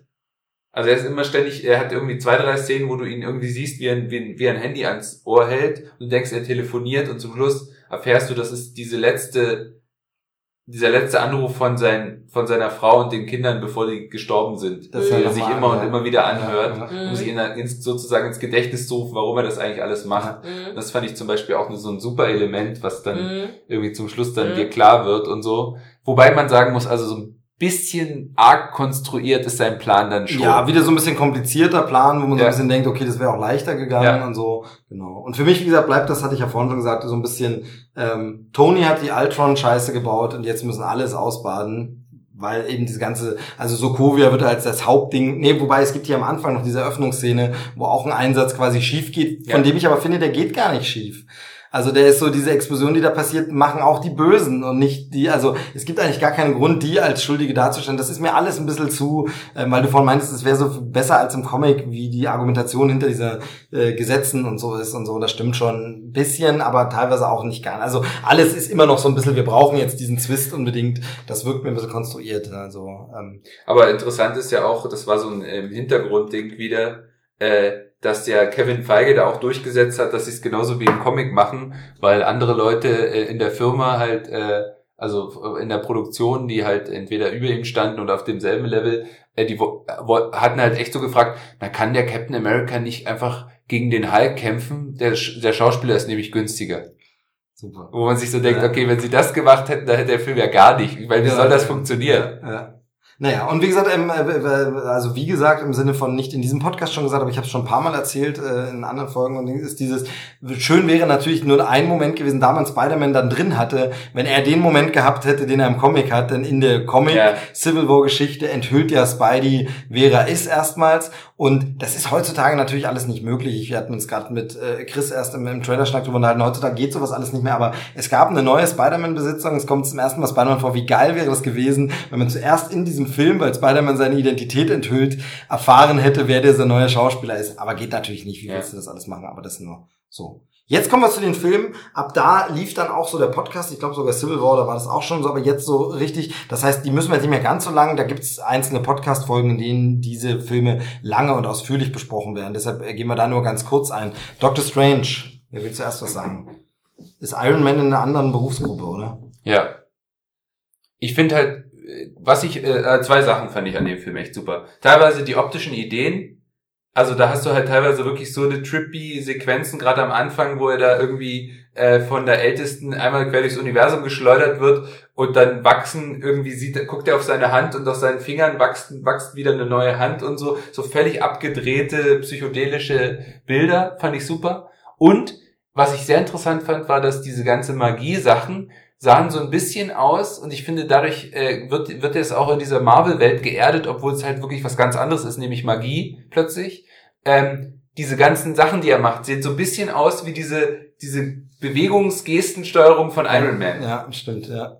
Das hat so ein bisschen diesen selben Look. Ja, und ich ja. finde, dadurch hast du wieder diese Connection, dass du denkst, okay, es spielt, es ist irgendwie doch in derselben Welt. Also das fand ich sehr clever, wie sie das gelöst hatten. Ansonsten, was du schon gesagt hast. Also ich meine, Doctor Strange, die, Figur ist im Comic halt auch so. Äh, arroganter Typ, der lernt irgendwie, der auf Boden der Tatsachen zurückgeholt wird durch einen Unfall und dann lernt, äh, ein Held zu sein, ist exakt die Story vom ersten Iron Man, ist hier auch exakt die Story. Aber wie gesagt, optisch hat er ein paar sehr geile Ideen und ich finde ähm, auch das Finale ist mit eins der spektakulärsten und auch cleversten mhm. Finales mhm. von von allen Marvel-Filmen. Dormammu, also, I've come to bargain. Genau. Ja. Also diese ganze Geschichte, dass er quasi mhm. gewinnt, indem er verliert. Genau, immer wieder. Immer und, und immer, wieder. wieder. Und, und man wirklich ahnen kann, dass er das wirklich sehr, sehr oft macht. also ja. öfter als wir sehen. Ja. Ähm. Das fand ich eine super geniale Idee. So. Mhm. Genau.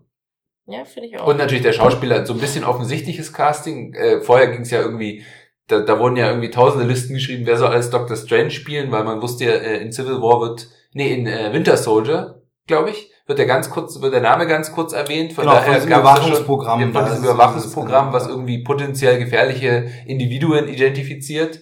Ähm, und da äh, dachten die Leute schon, ja, da kommt bestimmt ein Doctor Strange-Film und wer soll den denn spielen und hin und her. Witzigerweise eine andere äh, Traum-Casting-Besetzung, die ganz viele Leute gesagt haben, war halt auch Mats Mikkelsen. Angeblich war der auch im Gespräch. Hat, genau. Spielt dann letzten Endes den Bösewicht, genau. Cecilius. Auch wieder leider ein bisschen blass, muss ich sagen. Also dafür, dass es so ein unfassbar guter Schauspieler wie Mats Mikkelsen ist. Hat aber auch nicht den Raum. Blass. Das ist so, hat wieder nicht den Raum ja, einfach. Und so. Genau. Das ist so ein bisschen, genau. Aber eben äh, Taylor Swinton haben wir noch dabei. Das ist dieses, äh, wo man weiter sagt, so große Namen kommen jetzt ins Marvel-Universum immer richtig. mehr. Also wirklich, also große Namen hier im Sinne von ja. da war ja, da war, Namen. Da war aber natürlich auch wieder eine große, große Diskussion. Fand ich in dem Fall ein bisschen übertrieben. Whitewashing. Äh, wegen Whitewashing. Ne? Ja. Weil die Figur der Älteste in den Comics ist halt natürlich ein tibetanischer Mönch. Und hier haben sie daraus halt eine irische Zauberin gemacht.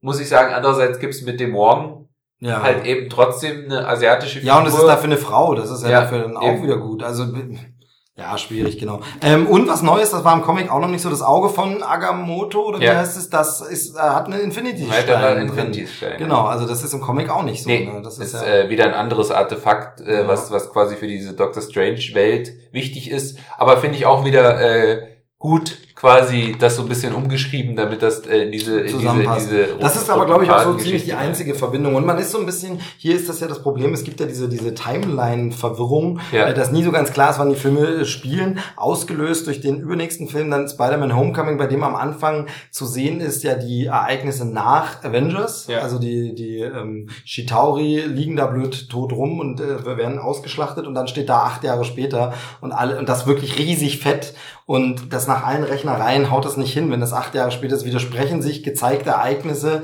nämlich Civil War ist ja in Homecoming nochmal zu sehen aus Spideys Sicht, widerspricht sich mit dem, was früher in anderen Filmen gesagt wurde, wann der Civil War spielt. Und entweder haben sie da einen ganz großen Patzer gemacht, der aber allen Fans auf der Welt aufgefallen ist, oder aber äh, Sony hat es mit Absicht gemacht, verbockt, da ist die Abstimmung irgendwo geblieben, oder aber es wird irgendwann nochmal erklärt, deshalb ist nie so ganz klar, wann Doctor Strange spielt. Und deshalb ist auch nie so klar, ob bei dieser An Erwähnung von Dr. Strange durch dieses Programm, dieses Überwachungsprogramm, ob da Dr. Strange erwähnt wird, weil er irgendwann mal der Dr. Strange wird, oder ob er da nur erwähnt wird, weil sie sagen, dieser Arzt, dieser Dr. Stephen Strange, der ist übrigens gefährlich und kann mal zu was werden. Oder ob es da schon ist, weil da nie, es ist nie ganz klar, wann Man weiß auch nicht, wie lange er da trainiert in genau, äh, man weiß Mahal, nee, genau. äh, Kamatat. ja, und deshalb weiß man eben nicht, wann Dr. Strange ja, genau. so richtig, genau. Aber ähm, ich glaube, äh, so, also ich habe mir das immer so ähm, zusammengeschustert, dass es quasi sein Unfall hatte er vor diesen ganzen Civil War Ereignissen genau, und ich und glaube, während der das alles passiert, ist er ist dort. er quasi im Training. Genau, ja. genau. Sehr schöne, lustige Szenen, wie er auch trainiert und so und äh, naja. Susi, du noch was zu Doctor Strange zu sagen? Einfach aber, dass man hier wieder merkt, wie gut eigentlich tatsächlich auch echt irgendwie alle Rollen besetzt sind. Ja. Also, stimmt. dass die das echt so, immer so gute Schauspieler, ist echt. Und äh, da sie aber vorher so gute Arbeit gemacht haben, kriegen sie die auch leicht. Ja. Also, wir mhm. haben natürlich auch Geld durch Disney und so. Wobei, muss man auch sagen, komplett verschenkt Rachel McAdams in dem Film. Ne? Ja, aber ja, wird dann vielleicht im zweiten Als Love Teil Interest, die ja, irgendwie nicht wirklich ein Love Interest ist letzten Endes. Und das fand ich auch so von. Vielleicht hat sie im zweiten Teil nochmal eine größere Rolle oder man weiß es nicht. Also.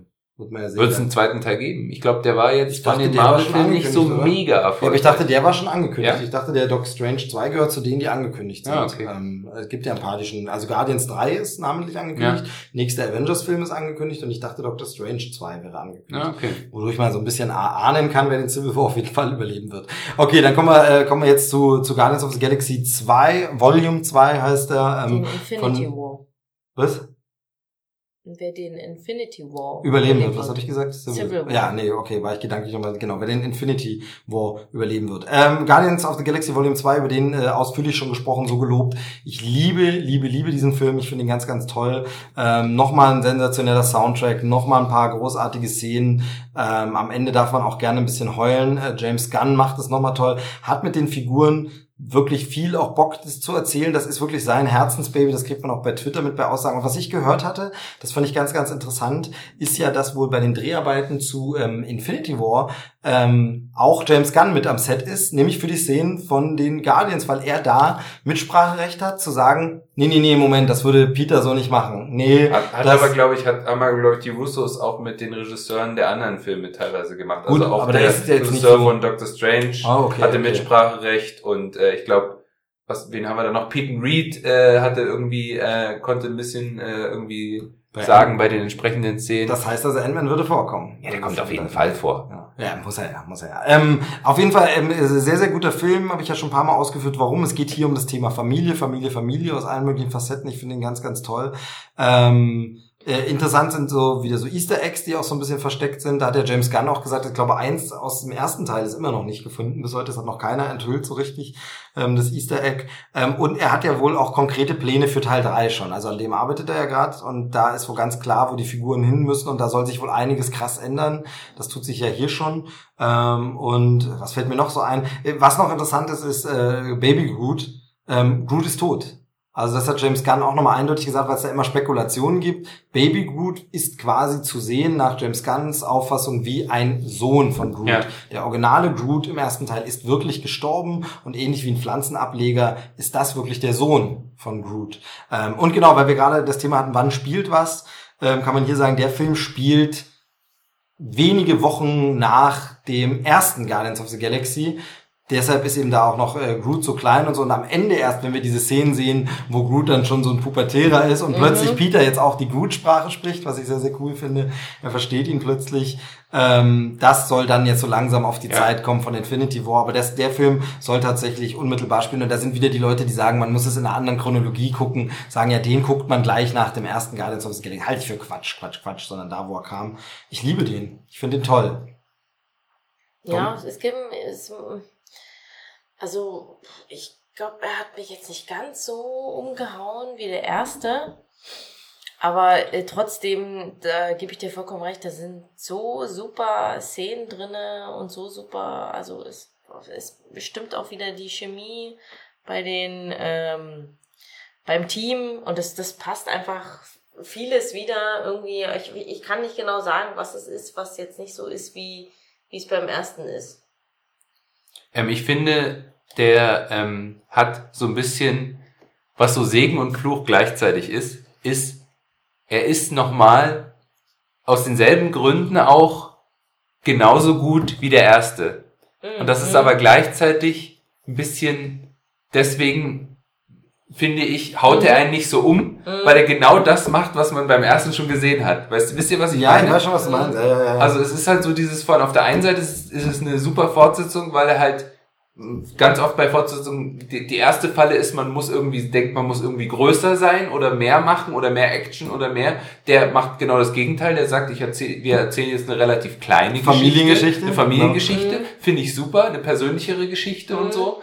Ähm, er entwickelt die Figuren super weiter und so mhm. weiter. Die, die Witze sind klasse. Ähm, wobei er so tendenziell auch so ein bisschen zu sehr dieses hat, das hat der erste aber auch schon, jede dramatische Szene dann kommt sofort wieder ein Gag. Wird durch einen Witz gebrochen. Wird ja. durch so einen Witz wieder gebrochen. Also wenn zum Beispiel irgendwie äh, Peter äh, seinen Vater das erste Mal wieder trifft, Ego, und es gibt so eine emotionale Szene, wo er so erzählt von wegen, ja, und du hast mich allein gelassen und so weiter und so fort. Ja, und ich wusste nicht, wo du bist. Ich habe das ganze Universum nach dir äh, äh, durchsucht. Voll emotional. Und dann sagt Ego plötzlich, ich gehe schiffen. Ja. Und dann ist es halt so wieder dieses von, musste das sein? Musste ja. man jetzt wirklich diesen Gag noch extra machen? Der Gag ist gut, den kann man machen, aber so ein bisschen, äh, aber es sind also, also jammern auf hohem Niveau. Also der Film ist fantastisch, die Optik ist fantastisch. Ich finde die Figur des Ego äh, auch besetzt mit äh, Kurt mit, Russell. mit Kurt Russell super super gut.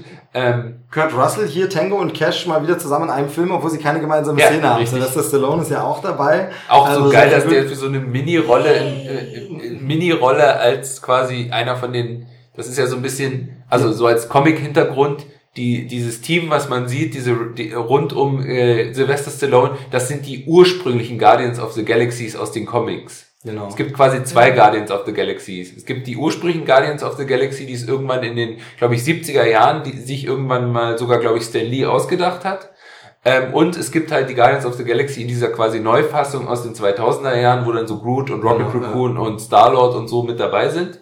Äh, und Gamora und äh, Drax und genau und das ist quasi die ursprüngliche Besetzung und das finde ich halt super, dass sie da eben für sowas, ich weiß nicht, ob sie wirklich jetzt noch mal einen extra Film vielleicht zu denen machen, wo man dann das nicht, ne? so eine größere Rolle so. spielt, weil es spielt ja auch, glaube ich, äh, man sieht dann ganz kurz auch zum Schluss äh, hier diese, äh, wie heißt die, die chinesische Schauspielerin aus ähm, ähm, ah ja, die, die bei Dings auch mitmachen. Star Trek Discovery auch mhm. mitgespielt hat jetzt. Ja, mir fällt gerade auch Michael, Michel Joe, Yeo, Michel Yeo, ja, genau. genau, Michel Yeo ist zu genau. sehen, ähm, und äh, Wing Rames, nee, Wing Rames. Wing Rames, ja doch, oder? Wing Rames, ja. Silverman war auch noch dabei, also, ja. genau, das stimmt schon, also da weiß man nicht, aber er sagt ja, es soll sich was ändern in dem nächsten, ja. vielleicht ist es im nächsten Guardians ein Team mit, man weiß es nicht. Ja. Muss man mal ja. gucken. Aber auch wieder der Soundtrack super und ähm, auch sehr interessant. Ego, es gibt ja auch noch so, so eine lustige Geschichte, dass James Gunn einfach mal das Drehbuch geschrieben hat und dann erst feststellen musste, oh, äh, Disney hat ja gar nicht die Rechte an Rego, das ist ja Fox. So, und dann haben sie halt irgendwie mit Fox verhandelt und haben halt irgendwie, äh, äh, glaube ich, das war so irgendwas kompliziertes. Ich glaube, äh, in den X-Men-Filmen durfte jetzt Fox irgendwas erwähnen oder irgendeine Figur mit ah, reinnehmen, okay wo sie eigentlich nicht zu 100% die Rechte Aber dran hatten. So bisschen, und ne? dafür hat, hat, hat halt Marvel Disney ja, die Figur von Ego gekriegt.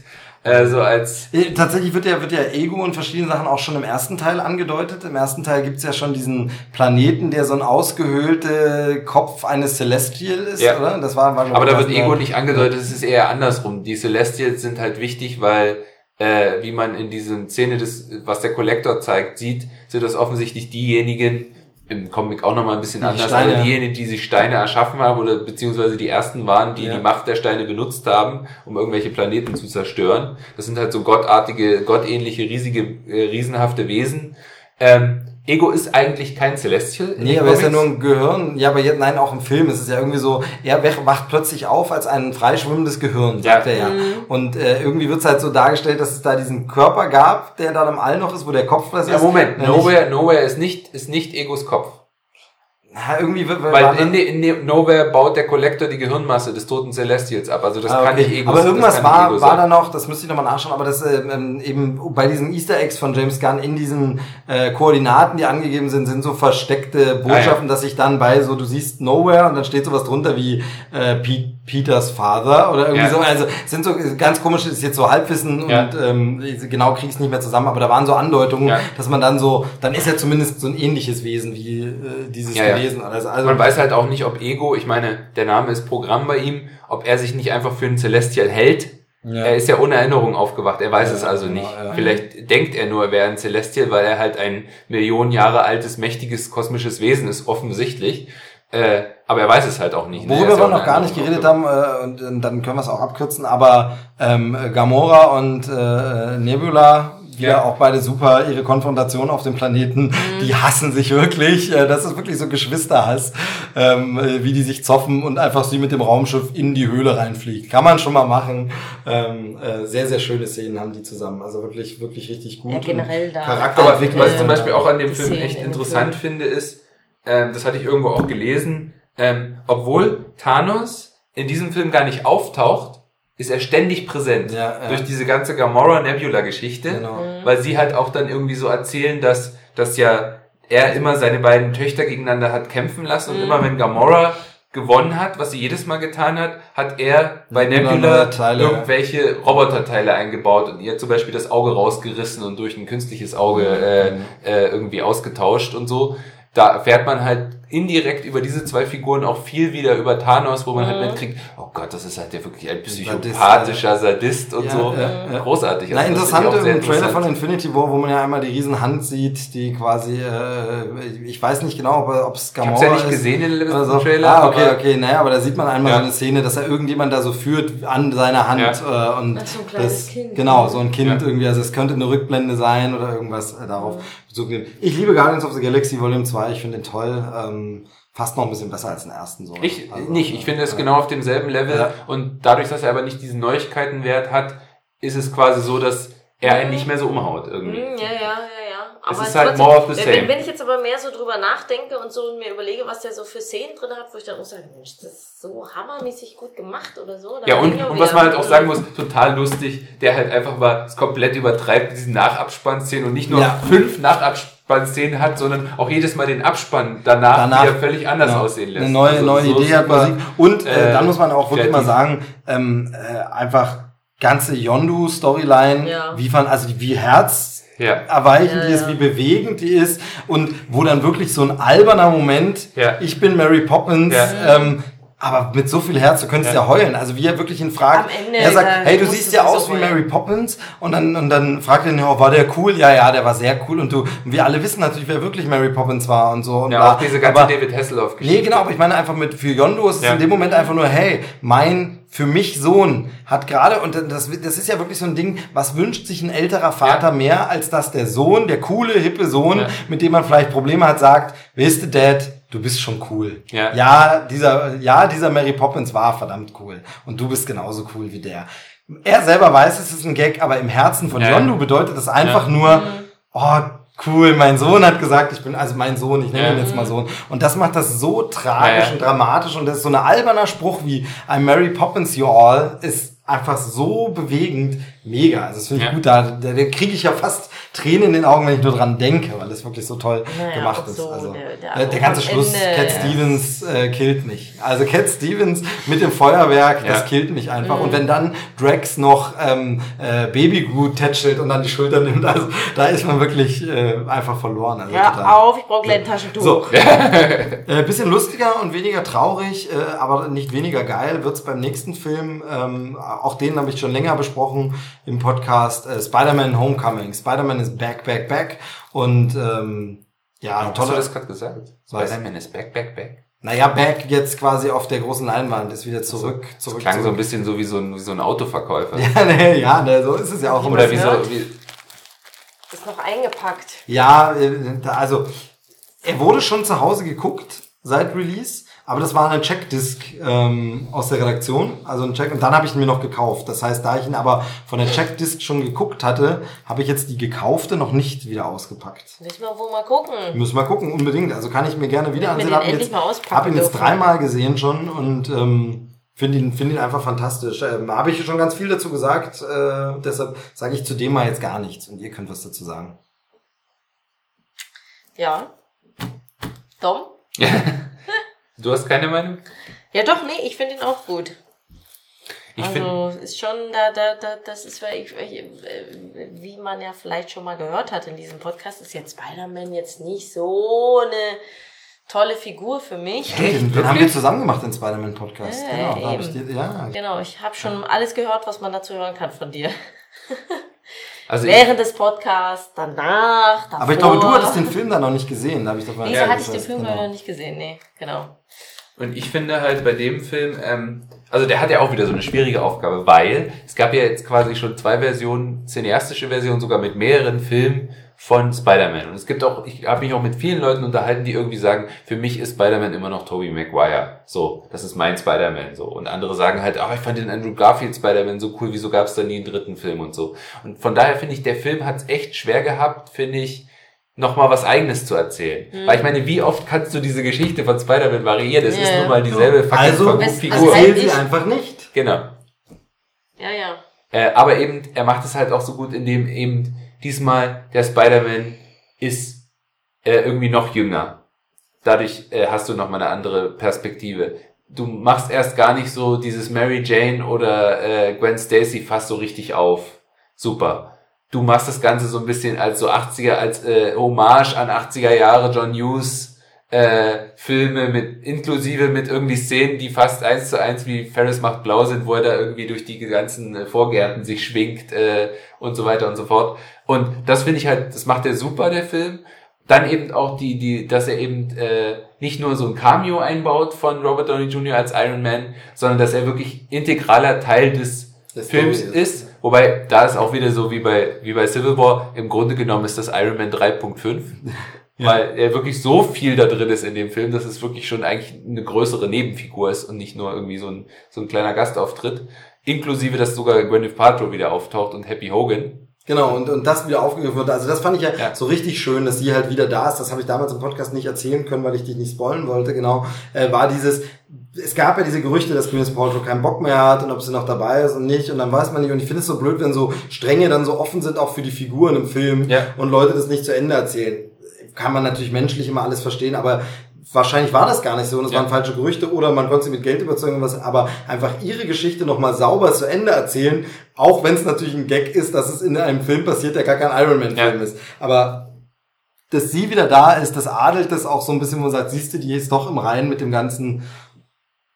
Sehr, sehr schön. Und was halt auch immer ein Problem war der Spider-Man-Filme, waren halt auch immer, bis auf Spider-Man 2, der auch immer noch ein fantastischer äh, Comicfilm ist, waren halt auch immer die Gegner bei Spider-Man. Und ich finde, mit Vulture haben sie halt endlich mal wieder, was auch witzig ist, weil die Figur in den Comics ist ja eher lächerlich. Der ist ja wirklich ein lächerlicher Gegner von Spider-Man. Überhaupt keiner von den wirklich großen, coolen wie Doc Ock oder eben äh, der Goblin, was hier- aber eben auch schon äh, gemacht wurde. Und hier kann man sich fragen, ob es nicht der bisher beste in Ja. allen Marvel-Filmen Ja. ist. Ne? Also äh, der spielt das so, äh, Michael Keaton spielt das so unfassbar gut.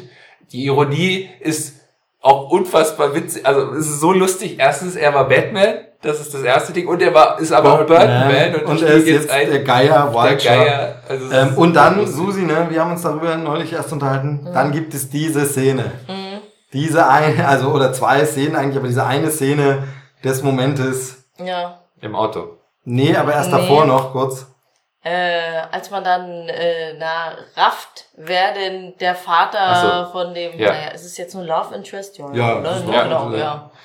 Genau, von Spidey ist Ja. und auch wie die Stimmung danach ist, wenn man, wenn man, so- also erstmal der Moment ist so, weil du hast es nicht erwartet und da haben wir heute schon spekuliert, ist dann doch äh, na, so ein bisschen, äh, Der eigene Rassismus im Kopf natürlich. Ja, Dadurch, dass sie ne? einfach sagen, es ist ein gemischtrassiges Ja. Paar, also äh, ein Schwarzer, Ja. eine Schwarze und ein Weißer, muss man wirklich sagen, hat man selber im Kopf diesen, also ich bin nicht darauf gekommen und es liegt höchstwahrscheinlich auch daran. Also wäre Ja, der genau. Walcher Ich einfach ein schwarzer nicht- Schauspieler, Ja. ich glaube, ich hätte viel eher gedacht, naja, dann muss es wohl ihr Vater sein. Ja, Aber eben. so, ich habe es nicht gerafft, Ja. die ganze ich hab, Zeit. ich dann geht die überhaupt Tür auf die Tür und ich auf denke, und der steht da. bam, Ja, Ja. genau. what? Und ja, genau, logisch. Und Ja. genau so macht dann auch äh, na, der Spidey dann weiter. Also du hast die ganze Zeit, irgendwie die ganzen Szenen danach, hat er hat er so ein Entsetzen im Gesicht und er Ja. spielt das so gut und du merkst die ganze Zeit, also dem geht's Stimmung eigentlich wie uns. so. Ja, genau, irgendwie. Aber, aber nur für ihn. Irgendwie alles drumherum funktioniert irgendwie. Und immer zwischendurch hast du dieses Gesicht vom Spidey und der, und der, der dann einfach, wo du dann richtig merkst, der, der braucht jetzt gerade mal seine Zeit und jetzt überlegt er sich, wie geht er jetzt weiter vor? Aber was bedeutet das für mein nächstes Handeln? Und eigentlich das, was zu Hause der Zuschauer sich auch in dem Moment erst überlegen kann. Also er drückt eigentlich quasi äh, na, bildlich das aus, was dem Zuschauer zu Hause Wie gut auch Tom Holland ist, ne? Ja, Tom Also Holland der spielt das der fantastisch, spielt, ja. Das ist super. Also, und dann, genau, Dom hat es gerade angesprochen, dann die andere Szene im Auto. Michael Keaton Mhm. an der an der roten Ampel oder was ist? Nee, sie, sie stehen schon vor dem. Die stehen, sie sie warten stehen auf schon sie. vorm, genau. Sie, Ja. Nee, sie haben sie schon rausgekommen, er sagt, ich führe noch so ein Dad-Gespräch mit ihm, Ach so, wo ja. sie natürlich denkt, ja, ja, das typische Verhalten meiner Tochter, sie weiß ja nicht, was Phase ist. Ja. Aber dieses Gespräch, wie Mhm. Michael Keaton das spielt, Ja, super. Mhm. Richtig, richtig super. Das ist ja wirklich der beste Bösewicht, ähm, den man da bis dato gesehen hat. Also Loki. Und auch so ein nachvollziehbarer Bösewicht Genau. auch irgendwie so, ne? Weil am Anfang erfährst du irgendwie, er hat halt da diesen Job, ne, wo er irgendwie diese, diese Alien-Artefakte auseinander nimmt und so und hat Genau, Blue Collar Worker, Genau, wirklich so. genau, der sich halt so gedacht hat von wegen, boah, jetzt, äh, jetzt habe ich endlich quasi, mein ganzes Leben habe ich geschuftet, jetzt habe ich endlich was, was richtig Kohle einbringt. Und dann kommt plötzlich die Regierung und sagt, hier alles, äh, alles einstellen, wir nehmen alles mit, das ist alles konfisziert. Auch da wieder unfassbar zeitgemäß. Der, Ja. der, der arme kleine Mann Ja. in den USA, der sich dann eben dazu bemüßigt fühlt, Trump zu wählen. Also Ja. das ist ja quasi Ja. Michael Keaton, dem sein Traum weggenommen wird. Nur, dass. Michael Keaton nicht Trump wählt, sondern sich für einen, also nicht Michael Keaton, sondern eben die, die Figur, mir fällt kein Name gar nicht ein vom, vom Vulture, wie die Figur also wie der die, die Toomes, nee, Toomes Toomes eigentlich, oder so, ja. Ähm, dass der in dem Fall sich nicht dafür entscheidet, Trump zu wählen, sondern dafür entscheidet, ein Verbrecher zu werden, Ja. einfach und illegale Geschäfte mit Waffen zu machen. Und dadurch aber eben diese, er sieht keinen anderen Ausweg. Er wollte ja, und er hat ein Kind, die Eröffnungsszene des Films zeigt uns, oder äh, ganz am Anfang sehen wir ein von seiner Tochter vermutlich gezeichnetes Bild Ja. der Avengers, Ja. die dort gekämpft haben in, in New York und so. Und das ist halt so, ähm, also es ist unglaublich gut gebaut und wie du schon sagst, nachvollziehbar, zeitgemäß und da sind genau wieder dieses. Zehn Jahre lang bauen die an diesen Film und dann hauen die so einen Film raus, wo sie sich mit Sony einigen müssen. Dürfen wir den irgendwie nehmen? Wir machen für euch einen Film für Sony und trotz dieser Kompromisse und allem kommt so ein guter Film Ja. dabei raus. Das ist schon krass. Also das finde ich wirklich krass. Normalerweise hätte da ja einfach nur Grütze rauskommen können, müssen, sollen. Aber dann ist der so gut. Äh, Unglaublich. Und Und ich finde halt auch gut bei dem Film, dass er eben auch so klein ist. ja, Diese, die, die Handlung, den Konflikt, es geht halt nicht darum, irgendwie äh, die Welt zu retten. Es geht nicht mal darum, die Stadt zu retten. Zum Schluss muss Spidey nur verhindern, dass ein Flugzeug abstürzt. Nur, in Nein, Anführungsstrichen. im Moment sogar noch anders. Eigentlich muss er am Ende, muss Spidey nur, äh, verhindert Spidey am Ende nur, dass Waffen geklaut werden, die an jemand anders verkauft Ja. werden. Dass das Flugzeug abstürzt, passiert ja erst durch ihn. Ja, ja. Eigentlich nur durch ihn passiert das, dass Ja. das Flugzeug abstürzt, weißt du? Aber er verhindert am Ende sogar einfach nur einen Diebstahl. Ja. Wenn man so will, verhindert, Ja. ist es einfach nur Spidey hindert jemanden am Klauen von wichtigen Waffen. Klar, Ja. das sind die ganzen Iron Man Sachen, also Ja. es wäre schon größer für die Welt, auch global gefährlich, wenn das in Umlauf kommt. Aber am Ende fängt Spidey einfach nur einen, einen Dieb. Ja, genau. So, und das ist halt brillant. Ja. Das ist brillant. Ähm, auch wie der Respekt dann ihm äh, gezollt wird. Äh, auch dann sieht man ja diese Gefängnisszene nochmal, wo Ja. er quasi nicht verrät. Und so, toll. Richtig, richtig toll. Genau, du hast recht, es ist immer auch so klein, dass man nicht denkt, warum kommen da die Avengers nicht. Das ist glaubwürdig Ja, genau. inszeniert. Ähm, auch super schön, dass Happy Hogan quasi drin ist, nämlich John Favreau. Den haben wir am Anfang vor gefühlten fünf Stunden schon mal angesprochen. Nicht gefühlt in fünf Stunden. Ich glaube, es sind fünf Stunden. ähm, Happy Hogan, John Favreau, der es wieder spielt, wo man sagt, ähm, jetzt kann man sagen, ja, warum ist der die ganze Zeit zu sehen und nicht immer Iron Man? Natürlich würde man als Iron Man, als Tony Stark, würde man natürlich seinen Bodyguard hinschicken und sagen, pass du mal auf den Jungen auf. Das ist total glaubwürdig und Ja. total gut.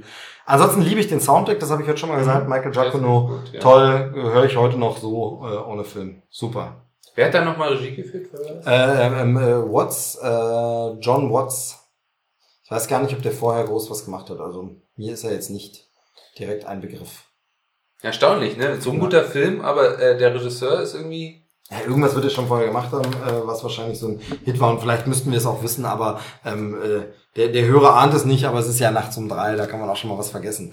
So, dann haben wir es fast geschafft. Tor, Tag der Entscheidung, heißt aber uns. Ähm, Tag der Abrechnung, Terminator, T2, nee. Tor 3, Tag der Den Entscheidung. Witz hast du schon äh, im letzten Podcast. Richtig. Ähm, es ist äh, Thor Ragnarök im Original. Ja. Ähm, jetzt darf man aber wirklich sagen, es ist eine Comedy. Es ist eine Action-Comedy, Ja. oder? Hm, also das Ding eigentlich schon, ja. ist As, As Guardians of the Galaxy. Genau, stimmt, Ja. genau, genau. Äh, als Guardians of the Galaxy, das stimmt, das, äh, das trifft's eigentlich total, weil es diesen Humor von Guardians of the Galaxy hat.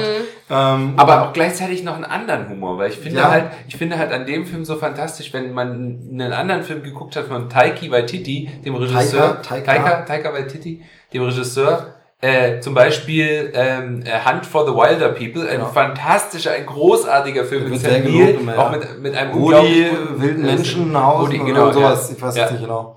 Und, und das ist genau dieser, dieser, dieser schräge Humor, aber gleichzeitig eben immer so dieses, auch diese, wieder diese Mischung, dass du halt auch so emotionale Szenen hast, äh, die irgendwie super funktionieren und du auch immer das Gefühl hast, alle Dialoge sind improvisiert von den Schauspielern und so. Und das fun hier funktioniert's aber. Das hat ja ein Ja. Film wie Ghostbusters auch. Da sind ganz viele Ja, Impro-Momente genau. drin. Da funktioniert's aber nicht, weil es zur Story nicht passt. Hier passt es aber. Ja. Also hier ist Impro, man hat das Gefühl, dass Chris Hemsworth Bock drauf hat. Ja. Auf diese Impro, Jeff Goldblum sowieso. Ja. Ähm, fantastisch, einfach ein Knaller, der Film. Und Ja. der bereitet uns am Ende vor auf äh, den Infinity War. Aber äh, vielleicht will Susi noch was zu Ragnarok sagen. Nee, voll gut. Was ich bei dem Film ja so faszinierend finde, ist, äh, dass, was man schon bei Rogue One hatte, dass der Trailer ja teilweise völlig andere Szenen zeigt, wo man sich fragt, also entweder sie haben teilweise die, das Drehbuch noch komplett umgeschrieben, so dass man zum Beispiel, oder sie haben halt gesagt, wir wollen nicht, dass das schon gespoilt wird im Trailer. Zum Beispiel siehst du ja diese Szene zum Schluss, wo irgendwie Thor dann die Blitze kontrollieren kann, aber da hat er eigentlich schon sein Auge verloren. Im Trailer hat es aber noch. Genau. Oder du siehst, wie Hela den Hammer zertrümmert und der Hintergrund ist ein komplett anderer. Wobei das haben sie in letzter Minute geändert, das hatte ich mal gelesen, weil nicht klar war, wie groß sie diese Doctor Strange Szene machen und sie sich dann doch entschieden haben, wahrscheinlich auch, weil die Chemie einfach mit mit äh, mit äh, Benedict Cumberbatch so gut funktioniert hat und die Szene halt einfach so witzig war, dass sie sie halt verlängert haben äh, und dann halt gesagt haben, okay, wir machen die Szene länger, aber scheiße, dann sind wir zu lange in New York. Also haben sie sich entschlossen, okay, dann Okay. verlagern wir diese Szene mit dem Hammer dann doch irgendwo Aber anders krass, hin ne? Dann aber dann halt einfach gesagt anders. haben, ja, okay, wir haben ja eh vor Greenscreen gedreht, ne? Die Straße war eh nicht echt, dann können wir es genauso gut in äh, äh, Norwegen spielen lassen, ne? Also schon irgendwie irgendwie ziemlich cool, weil eigentlich, ich hatte mal gelesen, die eigentlich ursprüngliche Szene sollte so sein, sie kommen in New York an, gehen in das Altersheim, da sitzt da Odin. So, also so Ja, komplett ja. unspektakulär holen sie den halt da raus und als sie ihn rausbringen wollen, äh, taucht, er- taucht, stirbt er irgendwie, keine Ahnung, und dann taucht halt plötzlich die Hille auf. Ähm, auch super gespielt, also Kate Blanchett, Hat er Bock der, drauf. da er hat man so, Bock drauf. da hat man so gesehen, wie, wie viel Spaß die auch an dieser Rolle hatte. Und ich fand das auch wieder gut. Sie, tendenziell kommt sie ein bisschen zu kurz, ähm, ja, ja, ja. aber ich finde es auch schön, dass sie, dass das mal ein Bösewicht war, der so richtig Spaß daran hat, Ja. böse zu sein. Also ich finde, ganz oft hast du halt das auch so von, ja, wir wollen jetzt zeigen, dass der Bösewicht böse ist, also ist er so bierernst. Was aber, finde ich, ganz oft dazu führt, das ist, war zum Beispiel bei Tor 2 das Problem, das ganz oft dazu, ganz schnell dazu führt, dass der Bösewicht dann aber auch langweilig ist. Weil so ist es halt einfach. So bierernste Leute, die nie eine Miene verziehen, Ja. die sind einfach langweilig. Und da war es halt mal so, so eine, die halt dann irgendwie so sagt, wenn sie da in, in Asgard alle niedermetzelt und dann halt so sagt, oh, das habe ich vermisst. Ja. So einfach so. Das fand ich halt super. Genau. Auch die, die, die ganzen Nebenrollen, auch großartig eben ist. Die Cameos, wir spoilern jetzt Ja. die Cameos bei dem Theaterstück. Ja. Ähm, Ja, großartig. Sagen, also super. Ähm, und du, du hattest mich, glaube ich, drauf gebracht. Erstmals wieder ein Film, wo Sam Neill und Jeff Ja. Goldblum zusammen in einem Film Richtig, sind. genau. Auch wenn sie keine gemeinsame Szene haben. Ähm, nee, und äh, auch hier, wie heißt der? Karl Urban. Die Ja. Rolle von Karl Urban auch super gut. Also irgendwie so dieser Handlanger, der irgendwie so eine Hand, so ein, so ein feige Hanswurst ist. Und eigentlich, der hat ja seinen kompletten Arc, also eine völlig unwichtige Nebenfigur, aber der hat halt auch wieder seinen kompletten Charakter-Arc, wie er zum Schluss dann halt doch die ganze Zeit so Feigling Ja. ist, der sich irgendwie so, so, so unterbuttern lässt und du merkst aber die ganze Zeit, scheiße, diese Kate, diese, diese Hela-Geschichte hat er sich nicht gut überlegt. Ja. Der ist dann so wie, Chef, was, ich muss jetzt Leute umbringen für die? Fuck, ich wollte doch eigentlich nur sauber machen, so nach dem Motto. Wenn es eine, meine Sache- Ruhe haben. wenn's eine Sache gibt, die man bei Tor äh, Tag der Entscheidung kritisieren kann, finde ich die PR, die man aber so machen muss. Wie will man es anders vermarkten? Wie geil wäre es gewesen, wenn man nicht gewusst hätte, dass der Hulk auftritt. Ja. Wenn man nicht, aber klar, natürlich musst du darauf hinweisen und, und da sind wir bei dem Thema, was wir heute schon mal gesagt haben, Planet Hulk ist ja so, das sind ja die Anleihen, die da quasi Ja. einfließen. Also ein Planet Hulk ist der Hulk auf so einem Planeten, wo er auch als so ein Star verehrt als Gladiator wird. äh, genau. kämpft in der Arena und sich, äh, also die ursprüngliche Geschichte in dem Planet Hulk ist so, dass er von äh, den klügsten Köpfen, unter anderem Doctor Strange, Mr. Fantastic und Iron Man, die beschließen halt, der Hulk ist zu gefährlich, also sperren sie ihn in so eine Raumkapsel ein und schießen ihn einfach ins Weltall. So. Und der landet halt auf so einem fremden Planeten, Sakar, und äh, dort wird er halt irgendwie gefangen genommen und äh, als Gladiator eingesetzt äh, und kämpft sich dann quasi so ein bisschen, wie auch in dem Film Gladiator, so ein bisschen kämpft er sich halt nach oben, bis er irgendwie zum Alleinherrscher dieses Planeten aufsteigt. So, so eine ganze, äh, so eine äh, quasi Fantasy-Geschichte, mehr oder Mhm. weniger halt nur mit dem Hulk. Und da haben sie eben zumindest die Anleihen da drin in dem Film, dass eben der Hulk da, dass der Planet erstmal Sakar heißt und dass eben der Hulk dort kämpft und so. Aber zum Beispiel der Großmeister kommt, der Grandmaster kommt eigentlich gar nicht vor. Ja, okay. Ähm, interessant finde ich halt, dass sie optisch zeigen, dass der Grandmaster der Bruder ist vom Collector, ist aber nie erwähnt. Genau, äh, genau. Und im Abspann ist, äh, äh, glaube ich, war es bei dem Film. Nee, genau, im Abspann von Guardians of the Galaxy 2, wo der Collector vorkommt, ist. Nee, kommt er auch nicht vor, nicht der Collector. Nee, ich dachte, da kommt er 2. noch mal vor, aber auf jeden Fall Nee. im Abspann, da dann der äh, Grandmaster äh, Grandmaster sehen schon zu sehen. Also ganz absurd und verrückt. Ähm, toller Soundtrack. Thor Ragnarok von Mark Mothersbaugh heißt er, Mhm. glaube ich. Ich weiß nicht genau, wie man ihn ausspricht. Ähm, auch super geil mit Synthes gearbeitet. Aber so. natürlich äh, toll auch äh, zweimal dieser Einsatz von äh, Warpix heißt er, glaube ich, der Nee, Song. ist es oder? nicht Immigrant ah, nee. Song? Ah, nee, Immigrant Song. Immigrant. Genau. Ich verwechsel es jedes Genau, Mal. ja. Immigrant Song von Led Zeppelin. Led Zeppelin, genau. Genau, ja, ja. Also sehr, sehr Schon im Trailer wahnsinnig gut Genau. eingesetzt und im Film halt auch zweimal sehr cool. Auch diese Szene, ich finde halt auch so gut, wie der das aufbaut. Du hast am Anfang diese geniale Szene, diese, wo er mit dem Hammer kämpft, Thor, Ja. und du siehst halt, wie cool der Hammer, und die Kamera fliegt mit dem Hammer so mit, und du siehst, wow, der Hammer ist ja echt cool, um ihm dann zehn Minuten später den Hammer zu zerstören. Ja, so richtig so, dass du selber als Zuschauer auch nochmal so eine Bindung zu dem Hammer entwickelst und, und, und wieder mal dich daran erinnerst, boah, dieser Hammer ist echt cool, und dann wird er ihm halt weggenommen. Finde ich so. Hammer ist der Get, get this man a hammer, get this man a sh- a shield oder Ja, so genau. wird's dann wohl im nächsten Teil ähm, wahrscheinlich. Also ist die Frage, ob er wieder einen Hammer kriegt, den ihm der Black Panther baut. Man weiß es nicht. Ne? Also möglich wäre es ja. Oder Ja, ich habe so meine eigenen. Theorien. Gut, wollen wir jetzt noch spekulieren? Ne, ganz kurz noch Black Panther. Wäre Black noch Panther, der letzte stimmt, Teil. Panther. Also das wäre noch der letzte Film, aber auch über den wurde viel schon geredet, ähm, weil er gerade noch gar nicht so lange her ist. Er kam erst im Februar. Ähm, fantastischer Film. Ja, äh, macht super. alles, macht alles richtig. Ja. Tolle Ist- Frauenfigur. Genau. Ja, das finde ich halt auch super. Er ist ja jetzt nicht nur einerseits diese Aussage, diese ganze Aussage eben, äh, diese, ja, wie nennt man das? Black Power. Black Power, oder- Empowerment, von Empowerment, Unterdrückten oder keine genau. Ahnung, genau. Also die Tatsache, dass halt wirklich die komplette, der komplette Cast ist einfach besetzt mit so ziemlich dem, das Besten, das Beste, was irgendwie die afroamerikanische, sage ich mal, Schauspielriege Hollywoods zu bieten hat. Ähm, durch die Bank weg, großartige Schauspieler. Mhm. Und ich finde halt auch so fantastisch, dass äh, Martin Freeman, ja auch ein klasse Schauspieler, so ein bisschen der Quotenweiße ist in Ja. dem Film, so wie Mhm. normalerweise in anderen Filmen halt der Quotenschwarze. genau. Ja, das stimmt, ist super. ja. Genau. Und aber eben nicht nur das, nicht nur nicht nur das Rassenthema, sondern eben auch ähm, Gleichberechtigung der Frauen. Genau, also eben. äh, starke Frauen. Starke, Frauen sind teilweise die Frauen. klügeren Du hast, dann auch, du hast Ja. dann auch das Flüchtlingsthema drinne, was Ja, dann hier genau. immer dann halt eben wirklich mal so umgekehrt ist, wo sich halt dann eben das Land in Afrika überlegen muss, ja pass auf, wenn das Dann und das die alle, passiert, ja. kommen die alle zu uns. Ja, Also. Und so. Und das ist auch ja schon ganz, ganz viele Sachen, die da also anklingen. auch Auch so wieder diese, zeitgemäß, so wie du das Genau, und da ist da wirklich dieses Ding, wie, also der wurde ja noch mal ein bisschen verschoben, ein paar Monate, aber jetzt auch nicht, dass der drei Jahre früher Ja. oder später kam, sondern nur, der wurde von November auf diesen Februarplatz geschoben, was ja in den USA auch immer passt, weil da dieser Black History Month immer ist im Ja, Februar und mit Martin Luther King Tag und so. Und äh, das passte natürlich auch da rein, aber dieses Ding so zeitgemäß, wieder diesen Zeitgeist zu treffen. Der Film kommt halt raus, nachdem es in den USA wieder Probleme gab und Ja. also Rassenunruhen kann man es vielleicht noch nicht nennen, aber diese Probleme mit Ja. äh, der Polizei ähm, und äh, das ist halt wirklich mega interessant, wie sie das einfach gemacht haben und den Zeitgeist erfassen, dabei aber auch einen guten Film abliefern. Der Film ist natürlich in seiner Superheldengeschichte vielleicht wieder sehr geradlinig und da kommt ganz oft diese Diskussion ja wirklich, dass, wie oft man das hört und liest im Netz, dieses, die Marvel-Formel und ist ja immer die Marvel und so ist es aber eigentlich nicht. Es ist trotzdem wieder was Neues und wieder was Frisches, also ich kann auch gar nicht verstehen, fand halt auch den Soundtrack so gut, der dann halt eben auch ganz viel mit diesem afrikanischen Sound arbeitet und eben auch dieses ganze Design, was sie da verwendet haben in, in Wakanda. Genau. So diese Mischung aus. Gleichzeitig sieht's irgendwie aus wie Science Fiction, aber eben auch mit ganz vielen so äh, afrikanischen. Mhm, Also du hast wirklich so dieses Gefühl, Elementen. so könnte eine Hochzi afrikanische Hochzivilisation, die Ja. irgendwie parallel entstanden wäre Und sich auf ihre Kultur der besinnt und europäischen, so. genau, Mhm. ja. Also nicht von der europäischen quasi Genau. überfremdet, sondern eben eine, die sich einfach parallel unabhängig entwickelt hat, Mhm. aber eben hochtechnologisiert, aber eben trotzdem die Tradition bewahrt. Also ich fand das echt super, wie der, wie der Film das geschafft hat, irgendwie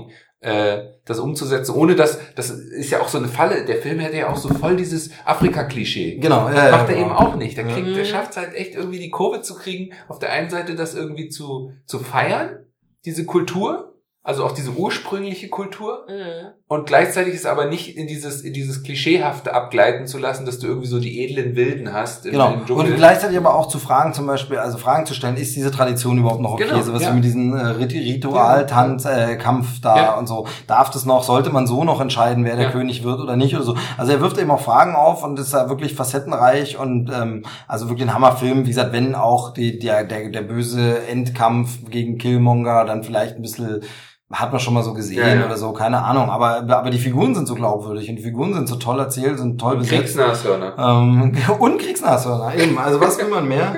ähm, nee, fantastischer Film. Ja. Also äh, gibt's gar nichts zu Und ich finde halt, ich finde halt auch so, äh, um dann gleich mal äh, weiter zu spinnen zu Infinity War, wie was für ein Glücksgriff. Sie wussten ja nicht, wie erfolgreich Black Panther wird, aber ganz offensichtlich haben sie schon weite Teile des Infinity War Films so geplant, dass er halt in Wakanda spielt und Ja. offensichtlich der Black Panther und Wakanda eine große, große Ja. Rolle in der, in der Story spielen.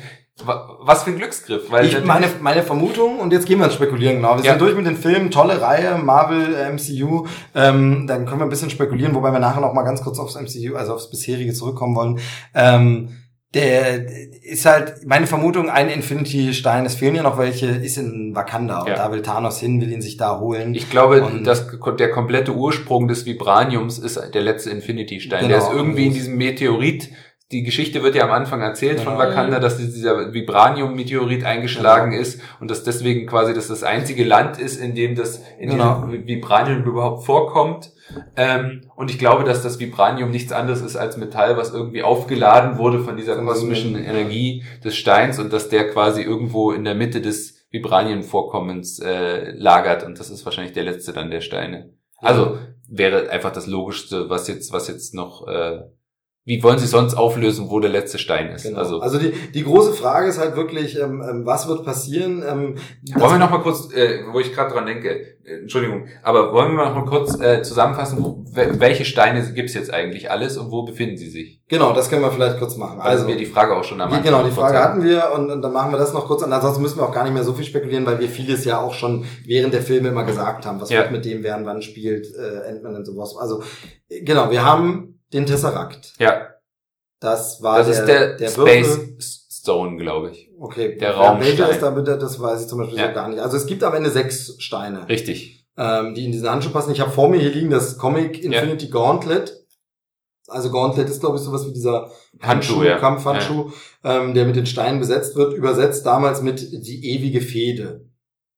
Ähm, und heute immer noch so verkauft von Jim Starling, Comic, ähm, wo halt Thanos diese Steine hat. Allerdings dadurch, dass es eben der Comic-Verlag hat- Federhandschuh. Ah, wegen Federhandschuh, ja, okay. Dann ist Gauntlet wahrscheinlich so der Federhandschuh. Ähm, der, ähm, äh, allerdings, da es aus der Comicwelt kommt, äh, ist hier eben auch der Silver Surfer dabei und die X-Men und ähm, für alle, alle Figuren eigentlich aus dem Marvel-Universum.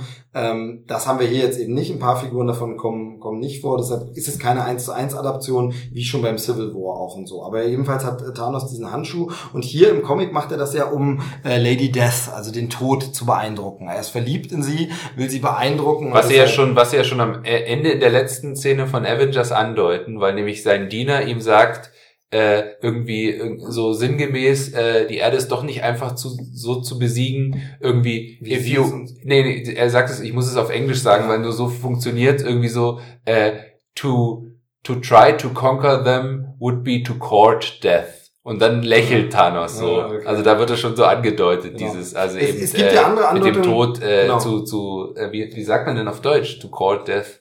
Den Tod den Tod, äh, herauszufordern eigentlich. Oder ja, oder ja, irgendwie so. Ähm, äh, es ist auf jeden Fall im Comic, ähm, was es gibt, ist im, im Trailer zu Infinity War sagt ja, es ist ähm, Gamora, die das sagt, von wegen, ja, er will die Erde vernichten und er, äh, wenn er diese Steine alle hat und dieses Ding, dann könnte er mit einem Schnippen die Hälfte der Menschheit äh, einfach so auslöschen. Danach kommt äh, ein Schnipsen, das ich vom Sounddesign mega großartig finde in diesem Trailer. Aber das spielt natürlich darauf an, dass er im Comic tatsächlich, das kann man hier mal verspoilen, ähm, die Hälfte des Lebens im Universum eigentlich auslöscht. Also die Hälfte aller Lebensformen sterben aus Ja. und das macht er tatsächlich im Comic mit einem Schnipsen. Genau. Er schnipst, diese Szene gibt es tatsächlich und das heißt, dieser Spruch spielt darauf an, ob es dann auf eine andere Form vorkommt. Da gibt es Spekulationen, denn zum Beispiel, das sei jetzt nur mal so als eine Spekulation, wir haben vorhin gesagt, Hawkeye ist nirgends in der Promo zu sehen. Bei den Figuren, die verschwinden von der Hälfte, ist ganz explizit eine Szene. Unterhält sich gerade einer mit Hawkeye, die Hälfte der Lebewesen verschwindet, ist es Hawkeye, der verschwindet. Also von daher ähm, ist es so. Es ist aber äh, später noch, ich habe jetzt vergessen, wer es war, aber noch eine andere Figur, die verschwindet, die jetzt definitiv dabei ist.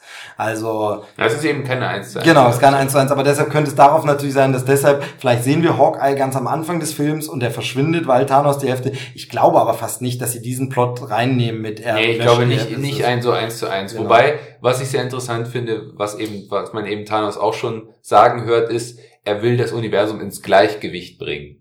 Und das könnte ja eben so dieses sein, dass er sagt, es gibt zu viel Leben im Universum, Ja. deswegen muss ich halt die Hälfte vernichten. Die große Frage ist ja, wir, wir kommen gleich zurück zu den Steinen, aber nur weil mir das auch gerade einfällt, ist ja wirklich dieses, ist es jetzt ein Zweiteiler oder nicht? Wie endet dieser Film? Wo stehen wir am Ende? Denn das Ding ist ja, angekündigt waren ursprünglich auf diesem Plan von Kevin Feige damals Infinity War Part Zwei 1 Filme. und Infinity War Part 2 und dann haben sie den Part 2 gesagt, nee, der heißt doch nicht so, das wird ein Film, wir beenden das. Allerdings muss Thanos noch zwei Steine haben und was mich immer in der Harry Potter Reihe gestört hat, ist, dass wir fast fertig sind und wirklich im letzten Film muss er noch drei Horcruxe finden oder so. Und ich fände es jetzt blöd, wenn Thanos in diesem Film zwei Steine Also noch weißt, zusätzlich weißt du ja schon, finden. wo die Steine sind. Ja, aber nee, aber zwei Steine muss er müssen überhaupt nur zwei, also er muss Einer muss, ist nur noch, äh, einer, ich dachte zwei. Ist egal, aber ist egal. Da muss er auf jeden Fall vier Steine kriegen, die irgendwo anders sind. Und ein fünfter muss überhaupt erst noch gefunden und von ihm geholt werden. Sechster. So, ein Sechster? Sind sechs? Es sechs, sechs. ja. Okay, es ist wirklich schon Es spät. ist schon Es ist wirklich äh, halb vier. Ja. Genau.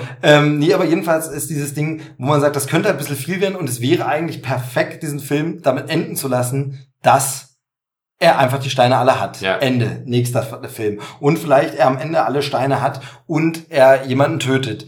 Weil es gibt ja Spekulationen, weil die Verträge der Schauspieler auslaufen, dass da Leute sterben werden, nicht nur deshalb. Gleichzeitig ist es aber auch so, was ich mir auch vorstellen kann, dass sie hier ein wirklich großes Ding machen. Er tötet einfach alle.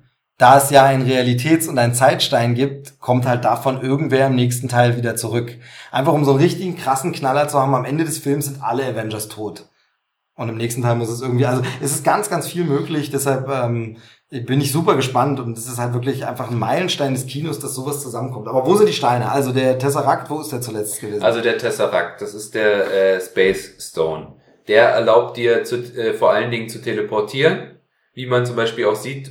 Loki benutzt ihn ja, um auf die Erde zu kommen Ja. und äh, öffnet dann dieses, dieses Portal, um Für die, die Chitauri. Chitauri. auf die Erde zu lassen. Also das ist quasi die Hauptfähigkeit des Tesseracts. Also er, er, er, er ist, ist eine Energiequelle, aber Genau, es sind alle von den Steinen. stiehlt den Tesseract, Ja, genau, und in seinem Zepter ist ein anderer Stein. genau. Da ist der, ich glaube, es ist der Mindstone. Der Soul, Soul oder Mind? ja. Mind, Ja. Mind, Mindstone. Der erlaubt dir an, den Verstand anderer äh, zu kontrollieren. Genau, deshalb äh, Genau. macht er es mit Hawkeye zum Ja. Beispiel und so, genau.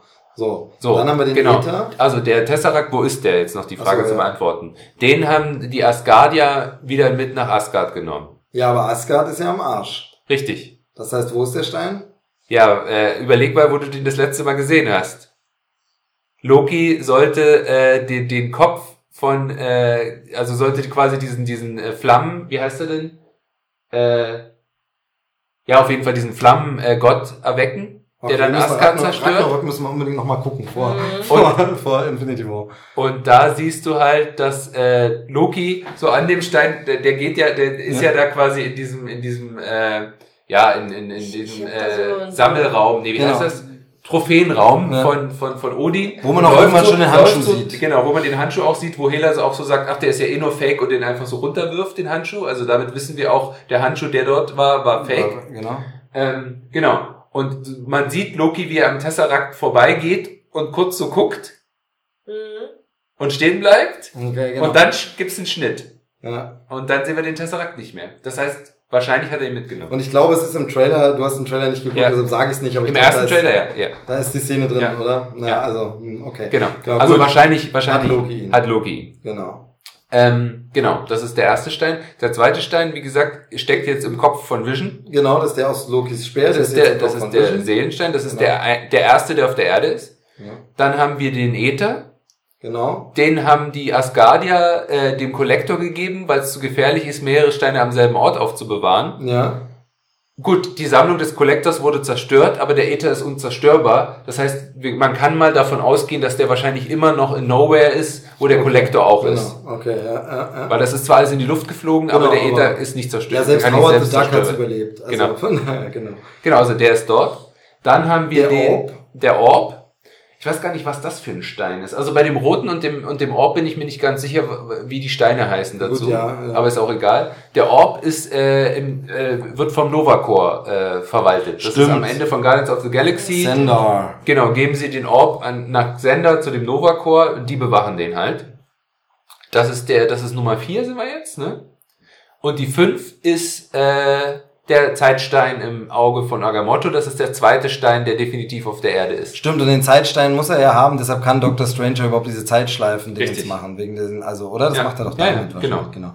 Ähm, Genau, das Auge von Agamotto ist der Zeitstein. Das heißt, fünf Steine sind bekannt, zwei davon sind definitiv auf der Erde, wahrscheinlich auch der dritte, wenn die Wenn Theorie stimmt, ist, ja. dass er in Wakanda in Vibranium eingeschlossen ist. Ähm, und das bedeutet natürlich auch ganz klar, warum Thanos die Erde angreift, weil da hat er gleich mal drei auf einen Schlag. genau. Also hier im, Comic steht es nochmal, die Steine sind Seele, Geist, Macht, Ah, ja. Zeit, Realität und Raum. Ja. Das sind die, sind die Steine. Ja. Ja, spannend, spannend auf jeden Fall. Ähm, ich freue mich auf den Film. Ähm, und wie gesagt, es ist Und man ausgehend- muss auch dazu sagen, zu, äh, nochmal zum Power-Level von Thanos, zumindest in den Comics, äh, Thanos kann selbst ohne den Handschuh den Hulk besiegen. Okay, okay. Also da weiß man so ungefähr, mit welchem Level äh, wie es, man es bei Thanos zu tun hat. Genau, aber umso schöner ähm, äh, ist eine Szene im, im Trailer, die ich sehr, sehr mag. Äh, das spoilert jetzt nichts weiter, aber einfach, wo er äh, Thanos schlägt los, äh, Cap hält seine Hand und hält dagegen und man sieht ganz kurz, wie Thanos das Gesicht verzieht und so guckt wie, hä?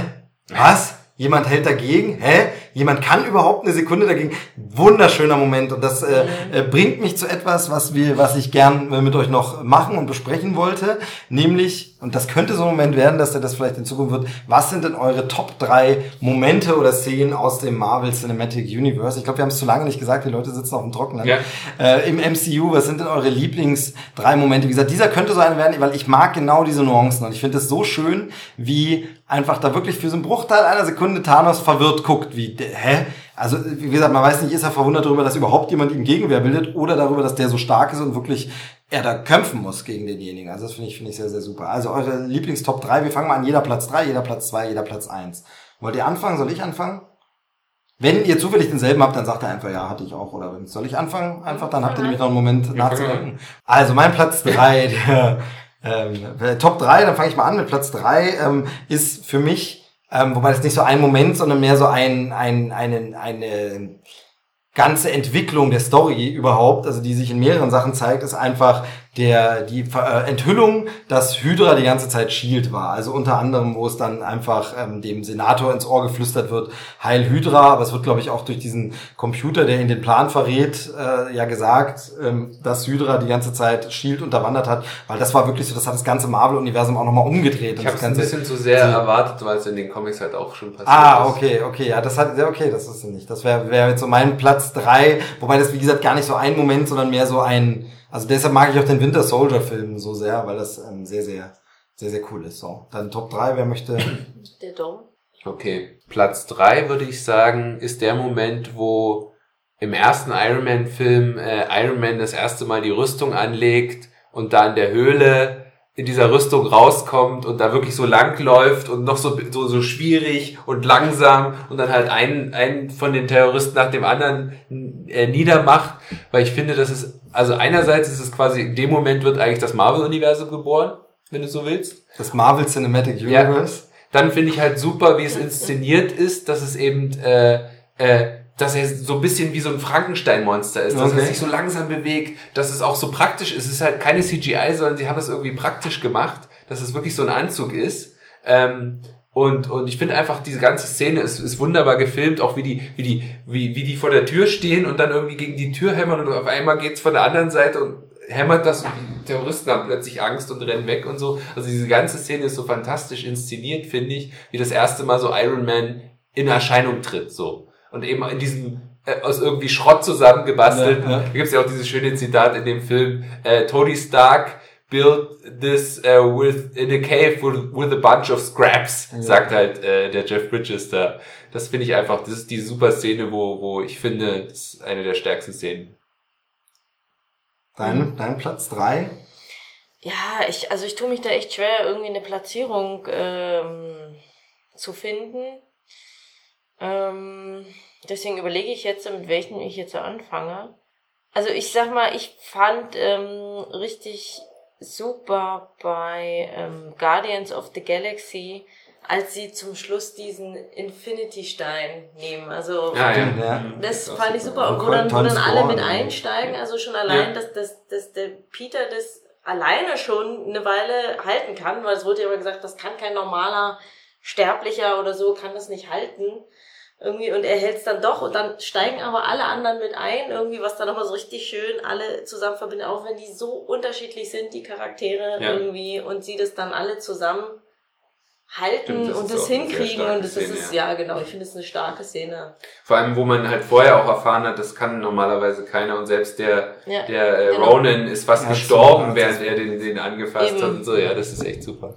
Cool, sehr, sehr gut. Mhm. So. Ja. Okay, Platz zwei bei mir ist, haben wir schon drüber geredet, aber war, es ist tatsächlich wieder ein What the fuck Moment, ist tatsächlich halt der Vater äh, in Spider-Man Homecoming. Also wie die Tür Mhm. aufgeht und der Vater, das ist einfach, das ist mein Platz zwei, so bester Moment, wo man Mhm. einfach so denkt, krass, also dass mich die Filme einem auch so überraschen können. Mhm. Weil man eben so denkt, okay, du hast jetzt bei dem, bei dem Hydra-Ding gesagt, du wusstest es schon, aber eben so, man kennt vieles aus den Comics und dann gelingt ihnen doch nochmal wieder so was Neues zu machen. Also das ist so. Ah, Das, die Szene mit dem Vater ist bei mir auch dabei, also genau, die habe ich auch. gut, dann Dom. Dann Platz zwei wäre für mich die Szene in Guardians of the Galaxy, wo äh, man das erste Mal den erwachsenen Star-Lord sieht, wie er da erstmal so mit so einer, mit so einer, äh, auch so mit so einem pathetischen Soundtrack irgendwie so diese, diese Hülle reingeht, so ein bisschen. Indiana Jones mäßig und dann halt plötzlich wirklich so dieser Schnitt, dass er plötzlich anfängt zu tanzen und zu Ja. singen und irgendwie diese komischen Monster, die da rumrennen, als, als, Mikro. als Mikro benutzt Mhm. und so. Einfach dieser, dieser, dieser, dieser ironische Bruch, der plötzlich auftaucht. In dem Moment ist man sich klar bei dem Film, okay, das ist nochmal was ganz anderes als die ganzen anderen Marvel-Filme davor. Man konnte es schon ein bisschen, so ein bisschen erahnen, als man den Trailer gesehen hat, aber wir hatten das ja auch schon oft gehabt, zuletzt bei Suicide Squad. Der Trailer ist total geil geschnitten, er verspricht dir irgendwie einen total witzigen Film und dann stellst du fest, oh, ach so, die haben einfach nur einen coolen Song genommen und dann so ein paar äh, Szenen aus dem Kontext raus und der Film ist aber gar nicht so. Und dann aber diese Bestätigung, doch, der Film ist ganz genau so, wie der Trailer es suggeriert und ach cool, der nimmt sich nicht ernst, der ist komplett selbstironisch und so, fand ich, fand ich klasse. Sehr gut, sehr gut. Mhm.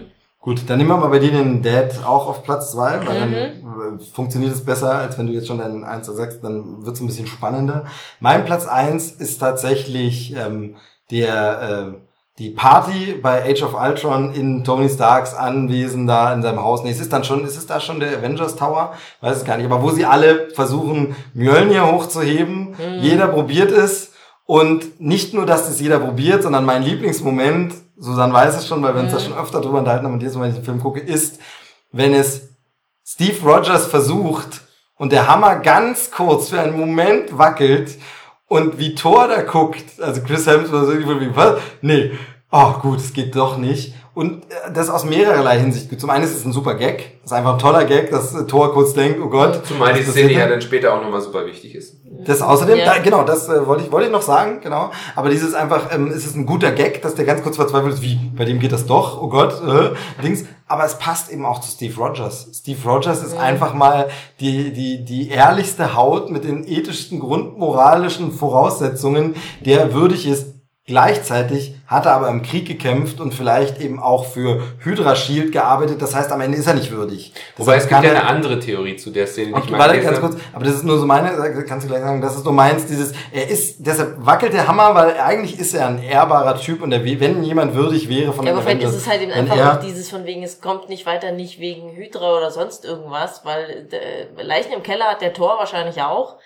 Äh, ist, glaube ich, dann eher mehr dieses von wegen, ja, Tor ist einfach auch mal ein Gott. ja, halb, So, Halbgott oder oh, Gott? oh, Weiß ich nicht. ein Gott, genau. Genau. Aber jedenfalls, also aus zweierlei Dingen, weil es Mhm. eine gute Szene ist, weil es zu, zu Cap so passt und ich den mag und aber auch wie Chris Hemsworth guckt. Was ist Ja, deine wie- wie die Theorie zu der Szene? Also es ist nicht meine Theorie, sondern eine Theorie, die ich gelesen habe, die ich aber sehr äh, glaubwürdig finde. Es wird die Frage, vielleicht wird sie sogar noch bestätigt jetzt äh, in, Infin- in Infinity War, das fände ich ziemlich cool. Nämlich die, Steve Rogers kann den Hammer hochheben, aber in dem Moment, in dem er merkt, dass er den Ah, Hammer hochhebt, um Thor nicht fortzuführen, weil er so ein netter er so- Kerl Ah. ist, tut er so, als ob er ihn nicht hochheben kann. Das wäre oh, das wär super gut. Das Super Das würde psychologisch so gut zu, zu ihm ja, passen. das würde noch besser als meine bisherige Interpretation der Szene passen. Mhm. Und ähm, genau, was, was, was Dominik gerade angesprochen hat, ist, dass, äh, dass die Szene später nochmal wichtig ist, weil sie einfach nicht wissen, was ist jetzt dieser Vision, können wir dem vertrauen oder nicht, er nimmt einfach den Mhm. Was, Hammer. was dann Ja. nee, die nächste Super-Szene Genau, ist, und wieder ich eine einfach super so- Szene. Von die kommt so aus dem Nichts heraus. Kommt, genau. So. Ja. Hier, dann, wir machen los. Genau, du hast, du hast es gar nicht gerafft, dass Ja, der genau. Hammer jetzt noch irgendwo liegt und die. Ja, und tatsächlich, man selber braucht als Zuschauer auch einen kleinen Moment. Man sieht, der hält den Hammer, ja, jetzt geht's so,